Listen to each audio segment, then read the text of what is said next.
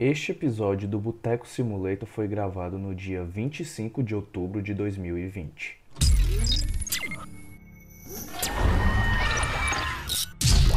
Acesso concedido. Você está entrando agora no Boteco Simulator.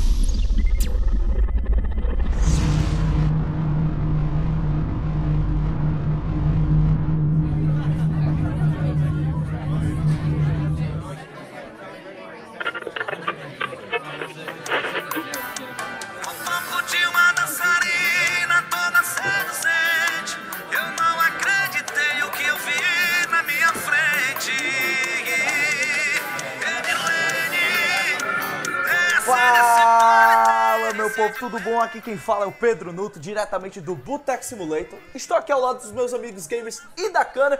Fala aí, meus consagrados! E aí galera, aqui é o Breno Gondim e eu sou o Jonathan da nova geração.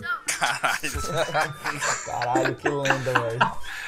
E aí galera, aqui é o Romulo Filho e eu tô usando SSD já faz alguns anos. E aí, meus botecos e minhas botecas, meu nome é Hugo Pascoal e, diferente do Romulo, eu não consegui ainda instalar meu SSD por preguiça. Obrigada! Pois é, estamos começando mais um episódio do Boteco Simulator e o tema de hoje é sobre expectativas, porque a geração atual está acabando e a nova geração está por chegar. Então, no episódio de hoje, a gente vai falar sobre as nossas expectativas sobre a nova geração de consoles.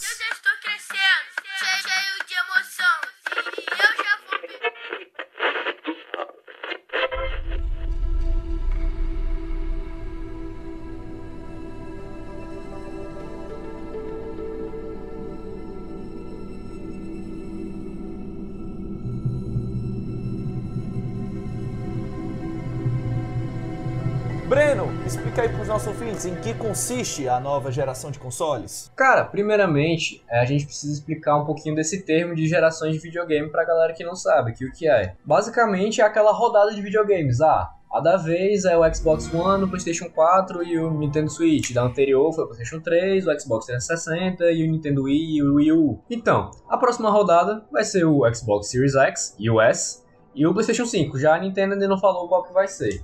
E é isso aí, gente. O que é que vocês estão esperando assim? O que é que vocês acham do que é que. Porque já foi apresentado muita coisa, cara. O, é, o Xbox e o PS5 vão, vão ser lançados é, é, agora em novembro. Então tá. é, novembro muito, 10 ou novembro 12. É, pô, tá muito, muito, muito perto. A gente já tem muitas informações. Então, dica aí, o que é que vocês acham, assim, de o que é que a nova geração espera pra nós gamers?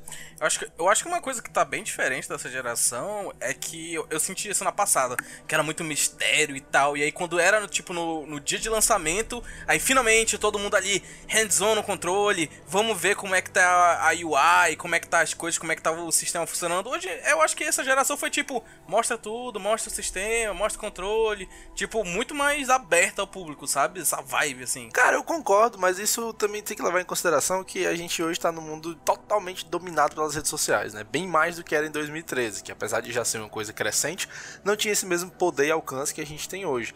Então acho que assim, faz todo sentido a gente estar tá vendo essas informações antes, porque as redes sociais das empresas mesmo estão sendo movimentadas basicamente ao redor disso, até porque como a gente está no final da geração, né, não tem nada mais para eles falarem em, rede social sobre a geração atual. Eles só tem que falar agora da próxima. Então assim, uhum. para se manter relevante, para manter o, os algoritmos de rede social, manter as, as páginas das empresas relevantes, eles têm que postar mesmo coisa da, da nova geração.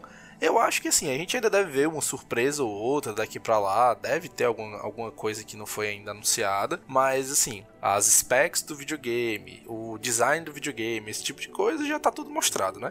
E como esse ano também, lembrando, a gente tá gravando esse podcast em 2020, o ano que nunca existiu por causa da pandemia do coronavírus, né? Espero que vocês é... do futuro estejam, ah, é, faz tanto tempo, né? Ah, pois é. Caralho, Nossa, lembro de 2020, que merda, hein? Aquele ano merda. Ou então, lembra de 2020, quando o nosso único problema no mundo era só a pandemia? Né? Ah, Nunca se fala isso, hora, mano. Vai tomar no hora, cu, mano. Aliens invadindo. Mas Seria um favor. Seria um favor aliens invadindo a Terra agora. Mas enfim, como eu, como eu tava dizendo, né? A gente tá nesse ano que basicamente nada aconteceu. Então a gente não teve a E3, a gente não teve a maioria das e nem feiras de sabe, nem sabe se vai ter. acaba que perde muito daquela magia de você tá lá, o Phil Spencer subir no palco e aí ele tira um, um paninho de cima do novo Xbox, ou então, sei lá, o novo Xbox sobe Uhum. no meio da, do, do palco, no meio, ou no meio da plateia, aquele show que, é sempre, que sempre era o anúncio, né? Então, assim, realmente. Tudo tinha que ser mostrado online, tudo que tinha, tinha que ser mostrado via vídeo, via foto. Então, acho que essas duas coisas elas convergiram pra gente já ter, assim, antes mesmo do lançamento, essa quantidade absurda de informação sobre os dois consoles. né? Total, faz todo sentido. Não tem Keanu Reeves dizendo. Caralho, o que, que ele disse? You're breathtaking. Breathtaking, you are breathtaking. the feeling of, of being there, of walking the streets of the future, is really going to be breathtaking. You're breathtaking. You're breathtaking.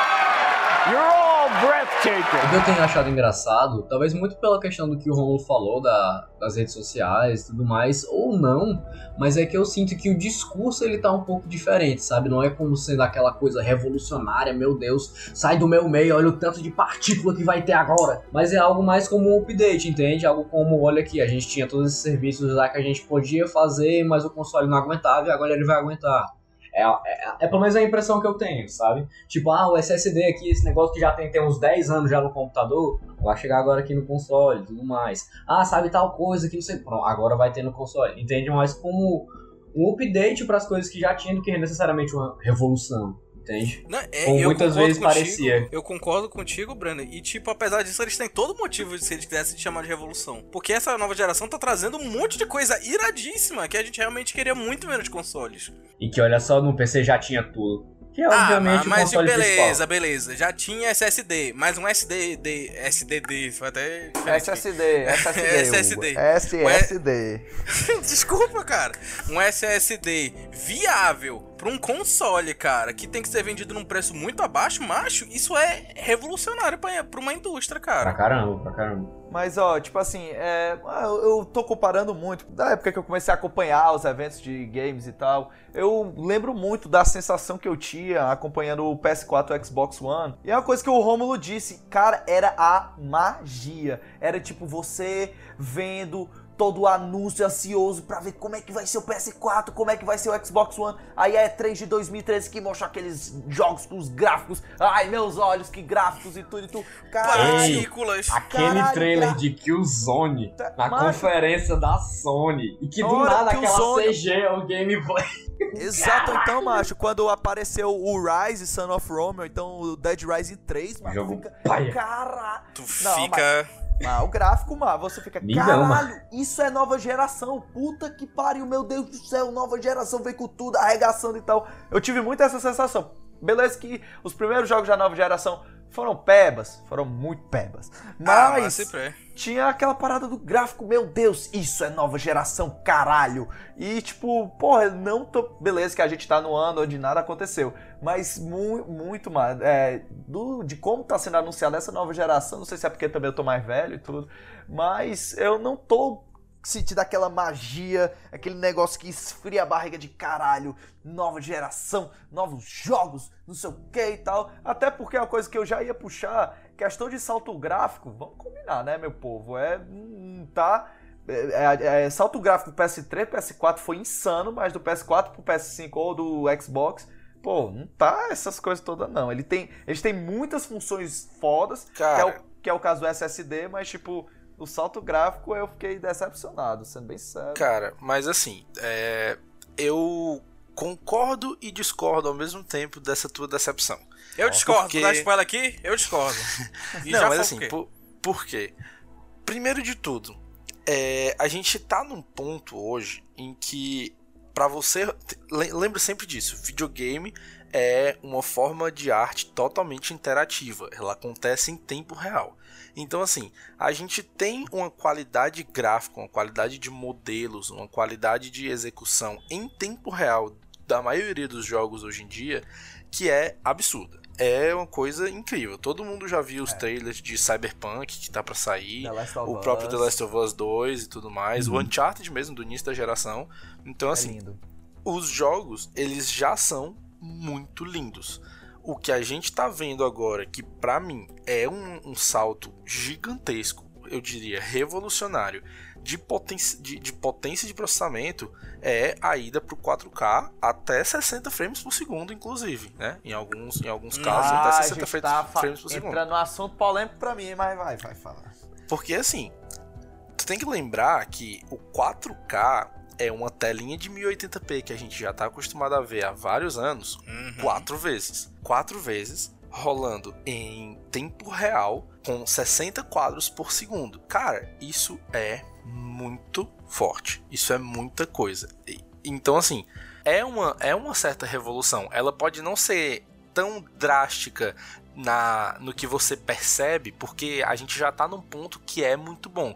Ah, tem toda a questão do ray tracing também, que eu acho que a gente pode entrar nisso daqui a pouco, mas só de você pensar nessa história de você levar toda essa qualidade gráfica em tempo real para 4K, isso é muita coisa, cara. Isso é um negócio muito forte, é uma quantidade de processamento que vai estar dentro dessas placas, desses videogames, que a gente nunca viu antes. Não é à toa que a, a- o slogan da Microsoft, mais uma vez, é o videogame mais poderoso de todos os tempos.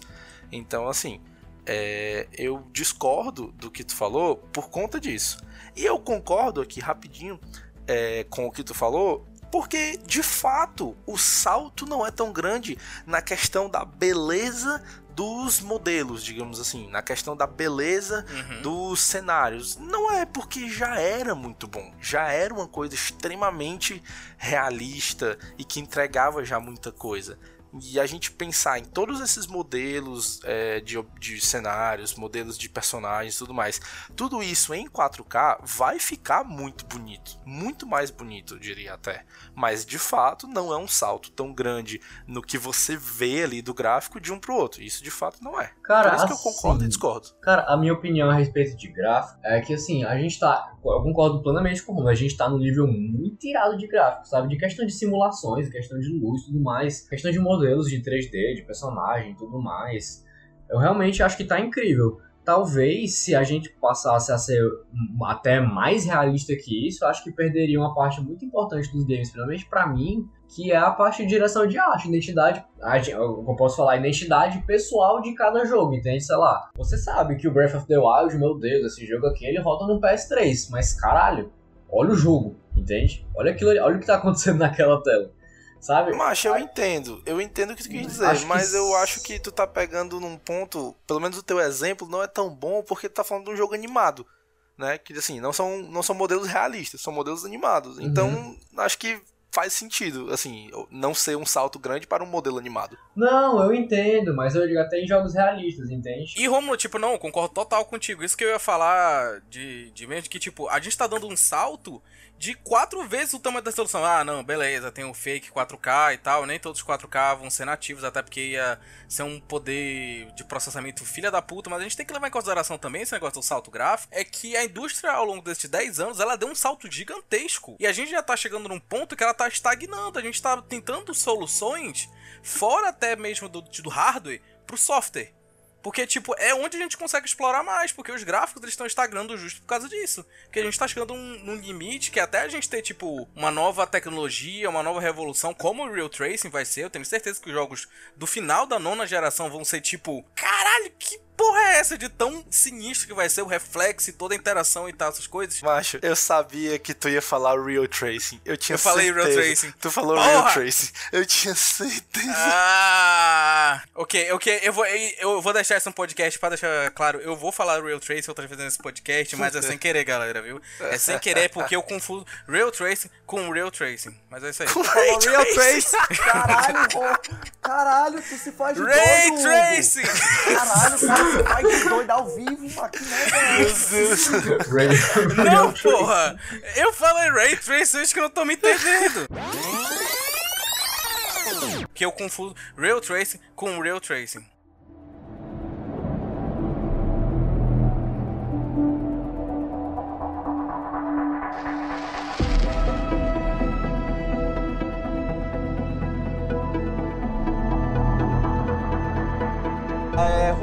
Falando isso de 4K, 60 FPS, macho, eu vou ser muito sincero. Desde que isso começou a ser usado como pauta, a minha opinião pra isso é. Foda-se, macho. Eu acho que é um aspecto muito técnico, macho, que eu não consigo ver real mudança no- nos games, mano. Tipo, ai meu Deus, um jogo em 4K, não sei o que e tudo, mano. É Ou joga, em mesmo 700, ou joga em 460 pra tu ver se tu acha bom. ah, mano, não, mano, macho, macho, no negócio, macho, a gente já tá num negócio bom e tudo agora. É 4K, no tanto que eu já vi, mano, muita gente dizendo que o jogo é ruim porque não tá em 4K nativo a 60 FPS. Ah, mano, vai tomar no cu, macho, pelo amor de Deus, mas isso é um aspectozinho técnico, na minha opinião, foi mal. Quem acha isso, ai meu Deus, o 4K, então o jogo é foda. Macho, eu acho isso uma parada muito pífia. Eu, Cé, eu Caralho, sacou o dicionário agora. Tá, Pífia. Mas tu- acho que tu tá fazendo uma comparação injusta, porque tu tá dizendo o jogo ser bom relacionar isso à, à resolução dele. Não, Não, tem mas nada a ver uma coisa com a outra. eu sei que não tem nada a ver, Eu, eu- tipo é assim, eu jogo o jogo em pixel art que eu acho mais incrível do que jogos em 4K, 60 Não, frames tô por falando. segundo. É porque eu já vi. É porque eu já vi pessoas. Eu sei que o mundo inteiro é cheio de babacas, mas é o que eu tô É, falando. mas Eu- aí a eu gente pega- não pode levar em consideração a opinião Não, dos babaca, né? Eu sei, eu, que, que eu pegava muito abuso, mano, dessa parada do é, é, é, 60 quadros por segundo e 4K, porque eu ficava, tipo assim, pra mim, pra mim, é, nuto, eu ficava, velho, foda-se isso, mano, se o jogo for bom, se o jogo tem um gameplay bom, a história é boa, tipo, foda-se se ele é em 4K, foda-se se ele é em 60 FPS, tipo, eu lembro que nego dizia, Então, ah, ah, é- foda-se se ele é numa se os modelos dele são maravilhosamente lindos ou se ele é em pixel art. se o jogo é bom, o jogo é bom, concordo. Não, mano, eu ficava, macho, que besta. eu- eu- tipo, eu zero ligo pra essa parada de 4K, 60 FPS. Tipo, essa vai ser a geração do 4K, não sei o que. Mas, na minha opinião, foda-se, mano. Acho que tem coi acho que tem mecânicas que vão ser muito mais fodas e revolucionárias, como o Ray Tracing e o SSD, que a gente vai falar daqui a pouco, do que 4K, 60 FPS, uh, agora é nova geração, caralho, macho. Sério, pra mim é full foda-se, ó, mano. Tipo, Bicho, tu o- já usou uma o- televisão 4K? Eu já vi. Mas eu. Já vi, Eu já vi já... na loja. É, é, eu Não, também não. já vi na loja. Não, mas assim, tu já parou pra assistir Bahia tava coisas. um Não, eu Bahia digo e assim, tu já parou CD. pra assistir coisas em 4K Não, eu tava e na casa tentar do comparar com, por exemplo, 1080p? Mano, é a mesma coisa que tu tá. Sabe quando tu tá no YouTube e a internet tá lenta? Aí tá tipo uns 460, 320, aí, daí, aí do nada, pá, 1080, pronto. É, mas é tipo assim, é diferente, faz diferença. A, macho, tu tá vendo uma densidade de pixels 4 mil, 4 mil, 4 vezes maior do que a anterior, velho. 40k. Tem muita mais tem muito mais informação na imagem, tem muito mais detalhe, tem muita mais coisa. Isso automaticamente faz o jogo ficar mais bonito. Tipo, não, não, não tem isso, entendeu? Faz ficar mais bonito. Quanto à quantidade de frames por segundo, é, é até, eu até concordo contigo que é talvez menos relevante quando a gente tá tratando de jogos experiência single player, ou no máximo um co-opzinho assim e tudo mais. Quando a gente vai falar de jogo competitivo, a gente sabe que a performance é a parte mais importante, muito mais importante do que, por exemplo, a beleza dos jogos. Não é à toa que a galera que joga, às vezes até profissionalmente, bota as configurações de textura e tudo mais, tudo no mínimo nos jogos, pra poder ter a, mel- a melhor performance possível. Porque Meu 44 Apex tá no potato mode. Literalmente, É. eu coloquei tudo no mínimo, mínimo, mínimo. meu, Parece que eu tô. meu Valorant é tudo no mínimo também. Então, só que assim, se você pegar ali o 4K a 30 frames por segundo, a 60 frames por segundo, isso é isso assim, beleza, não é ah, coisa competitiva de 144, 240 frames. Mas, vai, faz assim uma certa diferença. O jogo fica mais fluido, os movimentos são mais fluidos. A gente tem que acaba falar, deixando Romulo, mais bonito também. A gente tem que falar também da taxa de atualização também, que é outra coisa também que tá mudando, que agora tá suportando, tipo, taxas altas também pra, de atualização. Que é uma coisa que também dá aquela suavidade, aquela coisa Sim. gostosa, assim, que você vê a. Você vê, cara, faz toda a diferença. Nuto, não, é- não é, não, pelo amor de Deus, tu vê uma TV normal, tá vendo a novela Zona da Globo lá. Aí tu vai pra casa de alguém que tá passando a mesma novela e a TV dele tem acesso, tá tudo liso, suave. Tu vê as coisas assim muito. Parece até que tu tá vendo algo errado, tá ligado? Que ela é, É tipo, macia, esquisito, né? ela é macia, É ela é. Esquisito. a gente trocou a TV daqui da sala de casa faz pouquíssimo tempo. E aí agora a gente comprou uma TV que é 4K. E, macho, é completamente diferente, velho. E, inclusive, ela é aquela TV da Samsung que ela tem um modo de jogo que permite a TV aí até 120 frames por segundo, se eu não me engano. Eu nunca usei esse modo. Mas só assim, só de dizer o 4K dela, mas já faz diferença. sabe? Imaginei tu assistir a assim, força é, mas- do querer em 4K. Porra.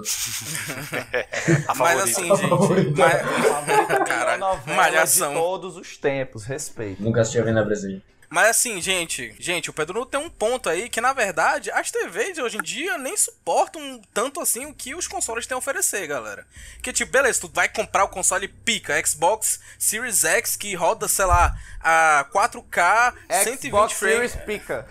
É, exatamente. E aí tu compra um negócio desse. Aí tu vai logar no teu PC que roda 1080p e não tem tipo uma taxa de atualização tipo de 45 MHz, aí não vai conseguir aproveitar, sabe? E aí a mesma Nem coisa nas todo mundo TVs. consegue comprar uma TV 4K hoje, mano. então Não, pra que, que tu mas- vai ter um videogame pica Tá. 4K se tu não tem a TV 4K? Tá, Não, mas, mas- gente, não, tipo, a isso é outro ponto. geração de consoles é pensada pra pelo menos 5 anos à frente. É, Daqui a 5 anos, assim, já existe no mercado hoje televisão 8K. O preço da 4K já barateou. 5 anos atrás, uma televisão 4K, ela custava 10 mil reais. Mas eu hoje tô- custa 2. Eu tô, eu tô com o Google aberto aqui. Magazine Luiza, Smart TV, Cristal, UH Ultra HD, 4K, LED, 43 polegadas, 2 mil reais. Exatamente. pois A televisão 4K Pois hoje é, custa 2 mas mil o que eu reais. queria Ela é falar- bem mais acessível. Então, assim, daqui a 5 anos, a maioria das pessoas vai ter televisão 4K. Daqui, a maioria não, desculpa. Concordo, a maioria é. das pessoas que tem o Tem poder condição, aquisitivo né? de comprar uma televisão e tudo mais, né? Então, assim, na próxima Copa do Mundo, vai ter televisão 4K sendo vendida a 1.500 reais. Pode ter certeza. Todo mundo Vai ser como, como foi TV 8K. de LED, como foi TV 3D, como foi. Todas, todas as TVs até hoje, Mas mano. TV 3D é uma merda. Acho né? que, te- acho, que te- 3D acho que é TV uma deve merda, ser a mano. Coisa que mais desvaloriza, assim, um espaço de tempo muito curto. Porque, tipo, não, é sério, bicho, porque tu via assim, TV. Não é à toa que hoje não tem mais TV 3D. Pois é, TV de LED era um negócio absurdo, meu Deus, a última tecnologia de ponta, cinco pau numa TV. Hoje em dia, qualquer buraco é uma TV de qualquer, qualquer coisa LED, mano. Não existe mais TV que não seja LED hoje em dia, eu acho. É, aquela É TV de. Deve ter, plasma, assim, só as coisas muito mais. específicas, tipo plasma, que tem um contraste maior. Então você tem que ir atrás de comprar uma TV de plasma. Não é. Mas, galera, o que eu tava falando, assim, não é nem sobre, tipo, assim, 4K, mas é que eu, eu tava fazendo a pesquisa, né, pra esse programa, e vários youtubers, como Austin Evans, de tecnologia, e outros que eu também vi o vídeo, eles falaram que tem uma dificuldade enorme no mercado, isso no mercado americano, que é convenhamos, um pouco mais evoluído nesse quesito de, tipo, a galera ser mais acessível pra comprar TVs 4K e tal, e acima, de, tipo, a TV era em 4K, mas ela não tinha disponibilidade pro frame rate do que o Xbox, porque ele já tinha um Xbox lá hands-on pra poder testar, funcionando e tal.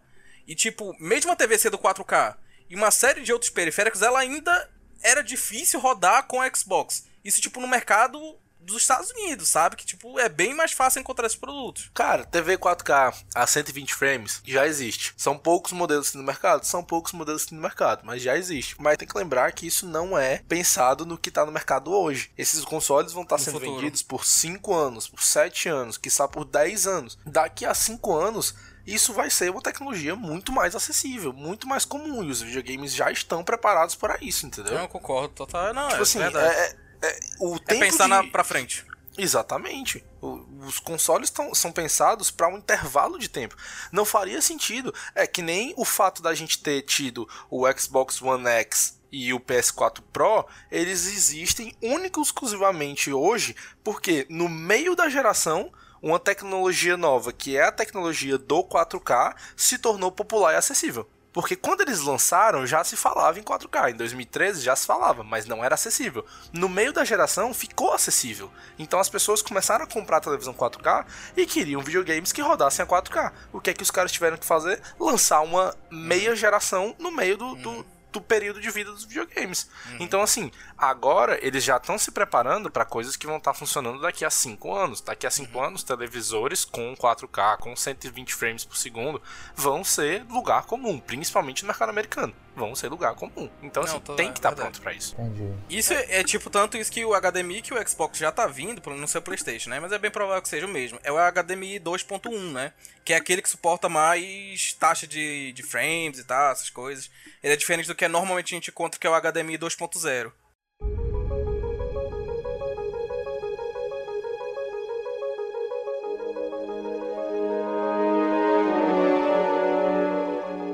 Negada, é o seguinte, é, vamos começar agora falando assim, aprofundando as duas principais tecnologias que a gente vai ter nessa geração, que é o Ray Tracing, o Real Tracing.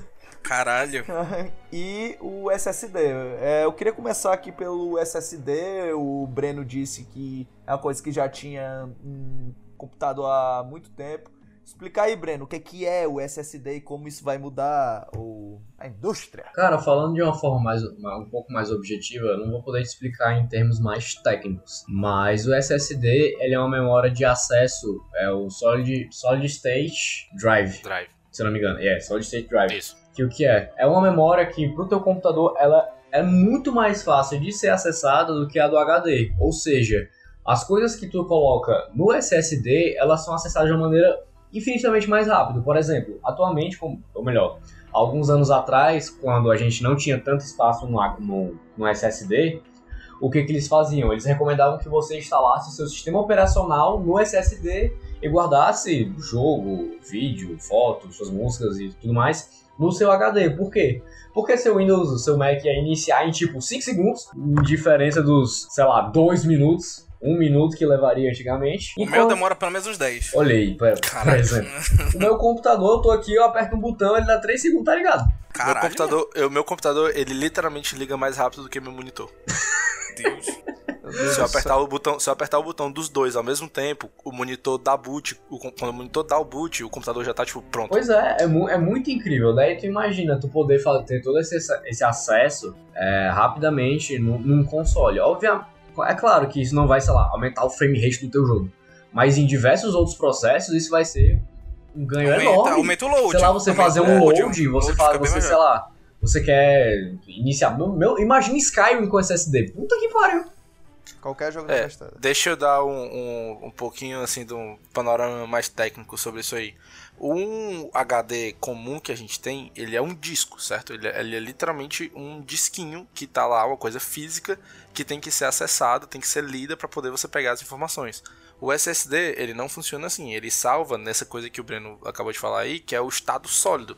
É, realmente é um chipzinho de memória, não é um disco que tá lá, é um chip de memória, muito parecido com como é, por exemplo, os pendrives que a gente usa há muito tempo. Caralho, tá aí, eu não sabia disso. Então tu- a gente pode chamar o SSD de um pendrivezão, Sim. um pendravão. É, mais ou menos. Sendo que ele Mas, parece assim, um disquete. Mas enfim, é um- um- uma tecnologia que o que é que ela permite? Ela permite que a leitura e a escrita de dados nesse tipo de, de armazenamento seja muito mais rápida. Então, por exemplo, você tá ali caminhando no jogo e aí você entra numa cidade, todos esses, essas- esses modelos, né, os cenários que estão salvos no HD, eles vão ser lidos muito mais rapidamente. Então, eles vão ser carregados na tela muito mais rapidamente. Porque lembrando, na hora que o jogo tá lá rodando, né, por trás, tem sempre que tá indo lá o programinha buscar onde tá salvo as coisas que estão salvas, né, os modelos, os cenários e tudo mais. Eles têm que estar sempre indo lá buscar para poder levar isso para tela. Então, com o SSD, isso acaba sendo muito mais rápido, que economiza muito tempo de load, economiza muito tempo de processamento mesmo, sim, das coisas, o que, né, é bem benéfico pra gente. Não só Inclusive, isso, a- Romulo, aquele mas também Oi. processamento também de tipo pegar uma coisa que tá que tu não tá mais vendo na tela e jogar ela pra escanteio. E aí, tipo, pegar e já pegar outra coisa que tá substituindo e fazer, piu, piu, piu, piu, piu, fazer esse malabarismo. Sim, sim. Exatamente. O, Ó. o trailer do Ratchet Clank Ah, para o isso. PS5 Ratchet. We are too late. Ratchet? Who?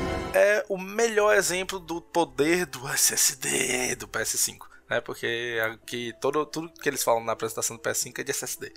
O, o trailer lá do Ratchet Clank ele mostra perfeitamente o que é, que é isso. A quantidade de vezes que em tempo real o Ratchet lá ele, ele atravessa aqueles universos, né? E vai mudando completamente os cenários. Tem todo aquele cenáriozinho que dura, sei lá, meio milissegundo, dura meio segundo talvez entre que é, que é o cenário de dentro do portal, digamos assim, né? Aquela imagem que está sendo é, da transição entre você tá em um entre você tá em um cenário e outro. Aquilo ali é, é lindo, cara. É muito lindo de se ver porque é- isso não era possível nos HDs tradicionais que a gente tem hoje em dia.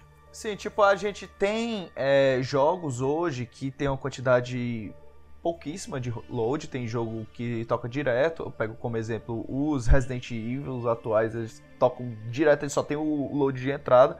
Mas ainda The tem jogo- Witcher, cara. É. Não, The Witcher tinha o Fast Travels também, né? Mas tipo. Não, The Witcher é, tem The load pra caralho, mano. Tem, É, não, The mas Fast Travels, porra. Macho, só que agora Tem imagina outros. uma geração onde o load, a maioria dos jogos, o load vai durar 3 segundos. É lindo, mano. Eu vou chorar aqui. É uma coisa linda, cara. Porra, imagina, pega o, o próximo Fallout da Bethesda, porque Fallout tem loading a cada 5 minutos. Imagina um Fallout sem load, que coisa maravilhosa. É mesmo. É doido, mano. É coisa linda mesmo. Então acho que essa, essa ideia é uma parada realmente que vai mudar o esquema, porque ninguém mais aguenta load nessa porra. Tem que acabar o Não, load. é, cara, não só, não só isso, mas tipo, o SSD vai abrir um mar de possibilidades tão grande pra indústria de games, cara. Que tipo, a quantidade de elementos que tu vai poder colocar na tela e de, de, de jogar dois jogos ao mesmo tempo também, que é algo que a gente nem comentou, mas os novos sistemas estão trazendo isso. De você, caralho, eu tô jogando meu Forza por algum motivo, por algum motivo deu vontade de jogar um Call of Duty do nada. Aí tu pega, já passa pro Call of Duty, que passa de volta pro Forza, e tudo isso vai, tipo, nesse malabarismo digital maravilhoso, tá ligado? Não, e é legal até essa questão de é, apresentar novas propostas até narrativa pros games. O Romulo falou aí do Ratchet Clank. Esse negócio de você usar o SSD para transitar entre os universos faz parte da narrativa em específico desse jogo. Então eles usaram a tecnologia nova e criaram toda uma história usando a tecnologia. Então isso é, abre uma possibilidade imensa e a gente deve ver muitas Né? empresas usando o SSD de forma criativa em termos narrativos. Aham. Cara, Então, imagina, tem foda, tipo um mano. jogo tipo A Way Out, sei lá, que tu tem que jogar em duas visões, que tu tem que abrir dois jogos ao mesmo tempo e tu fica trocando entre eles pra poder jogar uma parte, aí troca pra outra visão e já tá jogando outra. Tem aí uma mecânica interessante. Viagem, viu? Viagem. É, e a, a outra Eu, po- tecnologia... eu posso só dizer uma coisa? Diga, diga, diga, diga. Eu tenho que dizer uma coisa que é impressionante, mano. Eles conseguiram fazer um SSD viável de 1 GB, mano. De 1 GB, Um porra. De 1 tera. Eles conseguiram fazer um SSD viável de 1 tera, cara. Isso é impressionante. 1 tera. Tipo, a gente procura SSD de tipo 500 MB. De, porra, eu tô só errando, né? O negócio hoje. E 500 GB e já é tipo. Absurdo de caro. E eles conseguiram fazer algo que funciona de 1 tera. É, tipo, É, tipo assim, um SSD de 1 tera hoje, que eu tô olhando aqui, ele custa na faixa de 120 dólares, certo? caralho, tá muito mais barato que eu lembrava.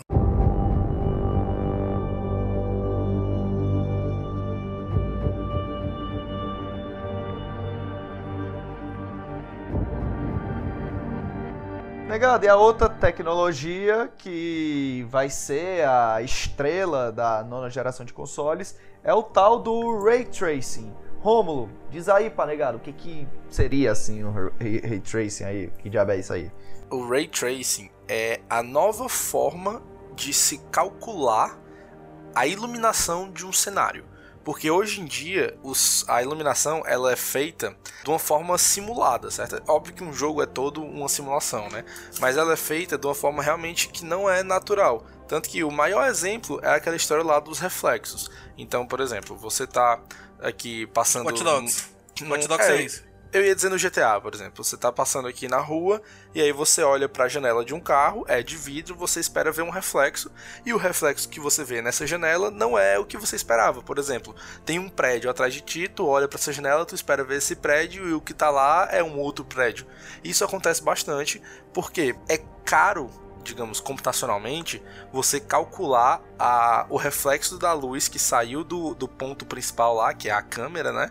Bateu na, naquele prédio e, e foi na direção daquele, daquele espelho que é o carro. Com o Ray Tracing, isso fica muito mais fácil de ser calculado. Então, a gente consegue ter os efeitos de iluminação dentro de um jogo sendo muito mais realistas e indo muito mais de encontro com o que a gente experiencia, o que a gente experiencia no mundo real, no que tange a reflexos, a passagem de luz, a aqueles spots de luz, né, que é quando você tem, por exemplo, só um pequeno espaço que a luz do sol está iluminando e todo o resto do cômodo está escuro, alguma coisa desse tipo. Então, assim, o ray tracing ele permite que a iluminação seja calculada de uma forma muito mais rápida e muito menos custosa computacionalmente. Na verdade, eu diria que com o Ray Tracing, o videogame fica mais bonito que a vida real. Mas muito mais bonito. Tu tá falando isso agora, tu tá falando isso agora, mas daqui a 10 anos tu vai olhar pro, pro Miles Morales e tu vai falar, meu Deus, Que merda. Como é que era, né, nessa época? Porque o Miles, não, o Miles Morales tá apunhetando o Ray Tracing. Olha o Ray Tracing da tua cara. Não, mas tipo, o que o Romulo falou, cara, é total verdade. Mas esse, né, essa economia não se dá só no processamento gráfico, mas também se dá no tempo da produção do jogo. Porque forçar reflexo, forçar iluminação é algo que dá trabalho, é algo que precisa de equipe. Já você com Real Trace, literalmente você tá colocando um ponto de luz. Eu falei de novo, falei. Porra, Hugo, mano. A gente Ah, vai eu deixar não isso. consigo, a gente, Macho, a gente vai deixar isso no programa, viu? Vai ser. Tá, é. tudo bem, pode deixar, pode deixar. Não, mas continua o teu no argumento, que Ray, no concordo. Ray Tracing, no Ray Tracing, você literalmente coloca um ponto de luz, uma lâmpada, um sol, etc. E o programa calcula um raio de luz vindo, batendo, refletindo em, sei lá, dezenas de objetos até o destino final dele. E isso é poupa muito trabalho de produção e esse dinheiro pode ser investido em história, pode ser investido em elementos de, de criação de personagem, tudo isso que, tipo, só vai agregar no jogo, sabe? E fica bonito pra caralho. Já existem jogos da oitava geração que usaram Ray Tracing. Eles foram meio como as cobaias da tecnologia, que foi o Tomb Raider de 2018, o Shadow of the Tomb Raider. Because I could not stop for death, he kindly stopped for me. E o Battlefield 5. Hello, old friend.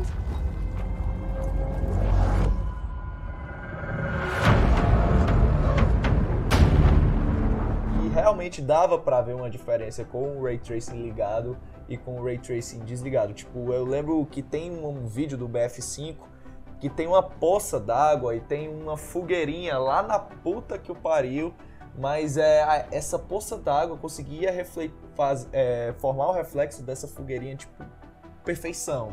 Deixava, só esse detalhezinho já deixava o jogo mega bonito. Imagina as outras coisas, reflexo de carro e tudo. Então, real- Bicho, realmente é algo Minecraft com Ray Tracing É lindo. é uma coisa É lindo. linda. É É, uma lindo. coisa É lindo. É muito incrível, linda. mano. Ei, mano, janta tanto jogo AAA, mano, de gráfico top, mano. A Nvidia, ela fez um. Ela, ela ofereceu pra vários influencers, uma galera de fora, o Jovem Nerd, eles ofereceram uma versão do Minecraft que ela era, tipo, tinha uma integração com a Nvidia.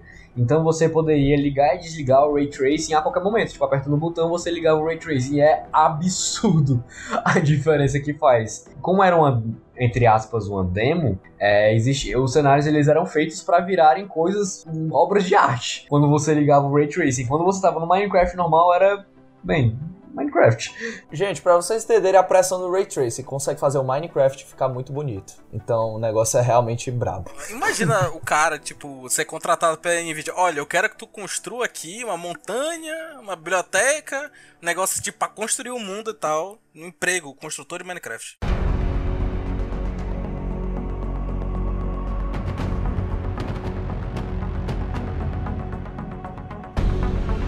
Negada, agora é o seguinte, vamos falar de uma parada que começou nessa geração, a gente ficou tipo, caraca, seria possível? Mas pra mim foi fiasco, que é realidade virtual vulgo VR. Como é que vocês acham que vai ser essa geração em relação ao VR? Cara, na minha opinião, eu acho que nessa geração vai acontecer o barateamento do VR. Porque até como outros podcasts já disseram, e que eu acho uma, uma opinião incrível, o VR no momento ele é tecnologia de shopping. Ele só serve pra você impressionar a galera, porque ele é muito caro. Lá fora, ele tem até um preço um pouco mais acessível. Ele custa o preço de um console. Mas aqui no Brasil é um negócio impraticável, sabe? Assim, até pra quem tem um PC bom, que joga pra caramba, ou quem tem um PS4, ainda é um absurdo de caro. Então, assim, por mais que eu seja louco pra jogar Beat Saber e perder a minha vida naquilo ali, eu tenho dinheiro. RT, viu? E, tipo, além de você ainda precisar ter o realidade virtual e tal, que já é caro, você ainda tem que ter um PC pica que rode realidade virtual, ou um console e tal, mas também que tem suas limitações. Então, uma coisa que eu acho que a gente deve pra ver nos próximos anos é o VR se tornando independente, no sentido de, tipo, é, Sim, só colo- justamente. é só colocar na tomada e ser feliz, porque é isso que eu quero É ver. isso também. Sem falar no fato de que, assim, com o barateamento do VR, isso com certeza vai cair na mão de desenvolvedores e vai rolar a mesma coisa que os jogos indies. Facilitaram acesso ao mercado, pronto, acabou. O tanto de coisa que veio depois dos indies e que até jogos AAA a- adotaram depois é absurdo. o jogo indie que, é, que vende mais que jogo AAA. Então, assim, você colocar isso na mão de desenvolvedores menores vai ser um absurdo. Acho que é aí que vai nascer mesmo a, o VR. a Porque se você vê assim, os gráficos de VR, pô, eles têm que assim rodar em num computador que seja foda. E eles também são meio limitados justamente por isso, porque nem todo computador vai conseguir rodar um jogo VR que é absurdamente bonito, porque tem toda a limitação de você ter que ro- rodar no frame rate muito muito alto, porque senão a pessoa fica meio zonza e com dor de cabeça e tudo mais. Então, eu acho que o VR nas mãos dos desenvolvedores, dos desenvolvedores independentes e na mão do pessoal vai ser assim uma revolução. Por enquanto é, é, é aquela coisa. É, é, que É negócio- legal de ver, é legal de ver na casa dos outros, do amigo rico ou no shopping. Eu acho que o VR vai ter o mesmo destino da tecnologia de movimento, o Kinect. Eu acho que é uma parada muito irada que vai morrer. Pedro Nuto, você não mata o meu Sword Art Online, Pedro Nuto. Eu só quero um Sword Art Online e você fica atrapalhando minha vida. Acho, mas não tem. Não tem. é, como é que eu posso dizer? Não tem jogo que, que faça com que você queira comprar um VR pra Beat valer. O único jogo que eu consigo pensar é o Beat Saber e o Resident Evil Half-Life. 7. De resto. Sério mesmo, eu, eu, assim, se eu tivesse dinheiro, eu compraria o VR só pra jogar Half-Life. É. Não, cara, ó, é o seguinte. É, eu separo um pouco o VR da geração atual de consoles, sabe? Eu acho que o VR ele tá com uma coisa um pouco à parte, uma coisa bem de periférico. Porque começa que ele tem todo um nicho de, de estilo de jogo diferente, né? Porque querendo ou não, você tem todo o controle manual e tudo mais, toda a questão de ser VR, né? Então, assim, não é, não é uma coisa que você, por exemplo, adapta tão facilmente. Até porque você tem que pensar que no VR todos os jogos são em primeira pessoa. Então, as experiências que a gente quer fazer em terceira pessoa, a gente não vai ver elas em VR nunca, porque são experiências em terceira pessoa. Além disso, é, já existe algumas versões de VR um pouco mais baratas. Ó, quero ver quanto é que tá o Oculus, o Oculus Quest 2. Tipo assim, um Oculus Quest 2 de 64 GB, né, que é o preço mais barato dele, tá 300 dólares. Então assim, é mais barato, por exemplo, do que os consoles de nova geração. E é toda aquela questão do Oculus Quest que ele é o console por si só. Ele não precisa estar conectado a um computador ou a um videogame para você jogar, tá entendendo? Então, assim, eu, eu, eu acho que a nova geração de consoles especificamente ela não vai influenciar tanto no desenvolvimento do VR. Eu acho que em paralelo o VR continua a crescer devagarinho, porque querendo ou não, tem poucas empresas Devagarinho, fazendo. É, devagarinho, devagarinho. Até porque tem poucas empresas produzindo especificamente para VR jogos AAA. Vocês mesmos citaram aí. A gente tem dois, né? Que é o, basicamente o, o Resident Evil e o Half-Life. Não tem mais nenhum outro. Então, assim, é, VR, eu acho que em paralelo à nova geração vai continuar crescendo. Mas eu não acho que assim, ah, por conta da nova geração, a nova geração vai revolucionar o VR. Acho que não. Até porque já foi dito que, por exemplo, o PS4 não vai ter, por enquanto, um novo óculos VR. É o, o PS5, desculpa. PS5, né? Vai ser o mesmo óculos do PS4, né? Então, o que a Sony e a Microsoft estão planejando para a nova geração, elas não estão se preocupando muito com o VR, não, sabe? Até porque eu acho que o VR é, tem um foco mais no PC do que nos consoles. Vocês mesmos, quando estavam falando aqui, discutindo, eu tava prestando atenção, vocês, na maioria dos casos, falaram: tem que ter um PC bom pra jogar, tem que ter PC bom pra jogar, tem que ter PC bom pra jogar. Porque só existe o óculos do PlayStation para, para consoles. Não vejo muita influência. Claro que tem uma certa, mas não muita influência de um pro outro, não. Microsoft nunca mais falou lá do HoloLens dela. Cancelaram Eu o acho que ele vai virar mais um negócio não. de. Assim, mais voltado pra, pra business ou pra experiências do que necessariamente pra, pra videogame, sabe? Aham. Não, isso É, com certeza. Enquanto o HoloLens tá. Até porque o HoloLens ele não é VR, né? Ele É, é, AR. AR. É AR, É velho. realidade aumentada. O VR ele vai ser usado para muitas outras áreas além do Concordo, entretenimento. concordo. Saúde, principalmente, cara. É, de fato, de fato. No lugar que eu trabalho, eu trabalho desenvolvendo inteligência artificial que é voltada para um lance que é em AR, né, em realidade aumentada. Tipo assim, a gente tá desenvolvendo um produto aí que o cara vai estar usando lá um óculos de realidade aumentada e vai ter uma inteligência artificial que vai estar falando coisas pra esse cara com base no que ele tá vendo, entendeu? Por que que o VR e o AR não foram abandonados, como por exemplo o Nuto estava falando aí do Kinect? Porque existe todo um mercado paralelo à indústria de entretenimento que tá usando muito esses óculos, sabe? Na indústria, no sentido indústria de construção de coisas mesmo, né? De, de peça de Verdade. carro, de peças de coisas, é muito usado AR, VR. Então, assim, tem muita coisa que, que essa tecnologia ainda vai é. utilizar. Eu tenho até uma certa expectativa de a gente ver daqui pra frente muita coisa nova focada na realidade aumentada e não na realidade virtual. Concordo É, pra caralho, velho. Até Tipo, porque, por exemplo, a própria Apple tá investindo muito nisso, Caralho, vai ter- horrores. Vai ter o Na vida real? Não sei, mas, mas assim, se tu tiver um pixel, tu pode botar o Cara, eu Thanos vi dançando na tua dias frente. no Twitter, ah, eu não posso confirmar a fonte, porque eu realmente não lembro. Mas a galera tava usando isso na parte de design de produtos, que o que é? A, a realidade aumentada, né? Que já tá aí há, há um tempo. Eu lembro que teve até um negócio do Doritos. Eu era pivete, que era com realidade aumentada, mas hoje já tá assim em níveis estratosféricos. Que tipo, o cara fazia e tal, modelo 3D e tudo mais, pintava, não sei o que. E pra ver, entre aspas, no mundo real, em comparação com outras coisas, ele já jogava do software que ele tava trabalhando pra realidade aumentada. Então, tipo, ele pegava o celular, botava o papelzinho lá em cima da mesa e ele já tava vendo o produto dele. Ele podendo ver o modelo 3D e mexer e virar. No mais. anúncio dos iPhones 12, teve toda uma parte focada em demonstrar como que a tecnologia de realidade aumentada funciona maravilhosamente bem dentro dos novos iPhones.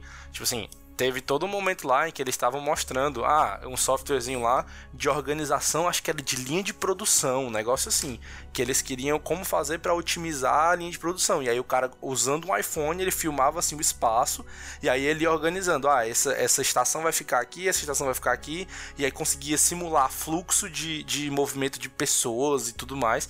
Tudo isso só usando a- um iPhone é e, e o software lá né? dos caras, entendeu? Então, assim, a realidade aumentada, eu acho que mais do que a virtual, ela tá vindo aí com muita, muita força mesmo. E nos próximos anos eu acho que a gente vai ver muito mais coisa voltada para a realidade aumentada. Onde que isso entra com a nova geração de consoles? Sendo muito honesto, eu não faço a menor ideia. Mas, Mas eu acho que a gente tinha- vai ver muita coisa disso ainda. Eu vou fazer um link aí. Tinha a realidade aumentada no meu 3DS. Dava pra poder botar o cartãozinho lá e aparecia o Mario. Mas, tipo, cara, total. Isso aí vocês estão falando verdade pra caralho. Mas se a gente pensar onde tava a realidade, tanto aumentada quanto a virtual, há 5 anos atrás, onde tu precisava ter uns 10 Kinect no quarto, botar o negócio ali, sensor ali, sensor ali, pra poder conseguir jogar, cara, a gente evoluiu pra caralho, mano. Eu tô muito animado pra onde ver essa tecnologia vai chegar nos próximos anos. É, tem todo, por exemplo, aquele lance. Antes, antes você precisava instalar câmeras no seu, na sua sala, no seu quarto, para poder jogar os jogos de realidade virtual. Hoje em dia tem óculos que faz tudo sozinho. Tu não precisa de câmera nenhuma. Tu tá, bota o óculos na cabeça e beleza, foi. Tá tudo, o bicho consegue sozinho ver tudo.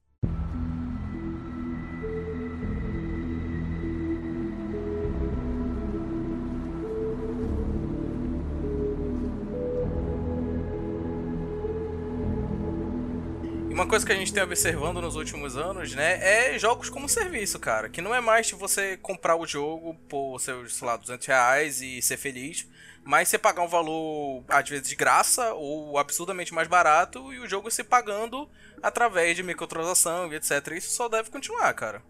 Não, cara, eu acho que a gente tem dois grandes é, modelos de negócio no caminho. Um que são os games como serviço, que a gente teve uma ascensão absurda nessa geração. Eu acho que um dos tipos de games que mais, como é que eu posso dizer, popularizou esse estilo foi o Destiny em 2014, com essa proposta dele ser um MMO para consoles e ficar tendo atualização no decorrer dos anos. Eu lembro que quando o Destiny ia ser lançado, a Band ficava dizendo que ia ser o jogo que ia ser jogado por 10 anos. Aí vai ver 3 anos depois. E não tava mentindo. Mais ou menos, porque 3 anos depois lançou o Destiny 2. É. Ah, tu tá falando Destiny 1, então. Ah, É, tá. eu tô falando Destiny 1.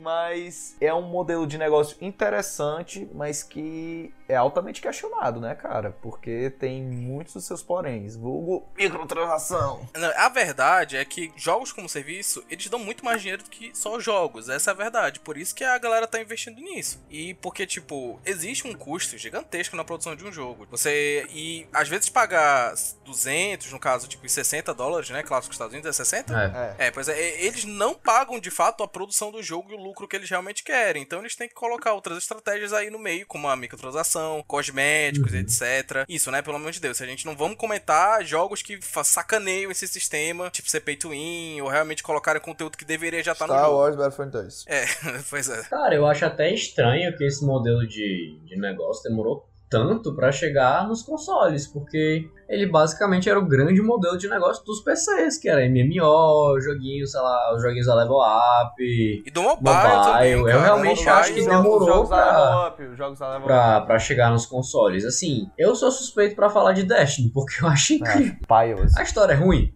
Armaria. É horrível. Mas é um jogo deveras divertido.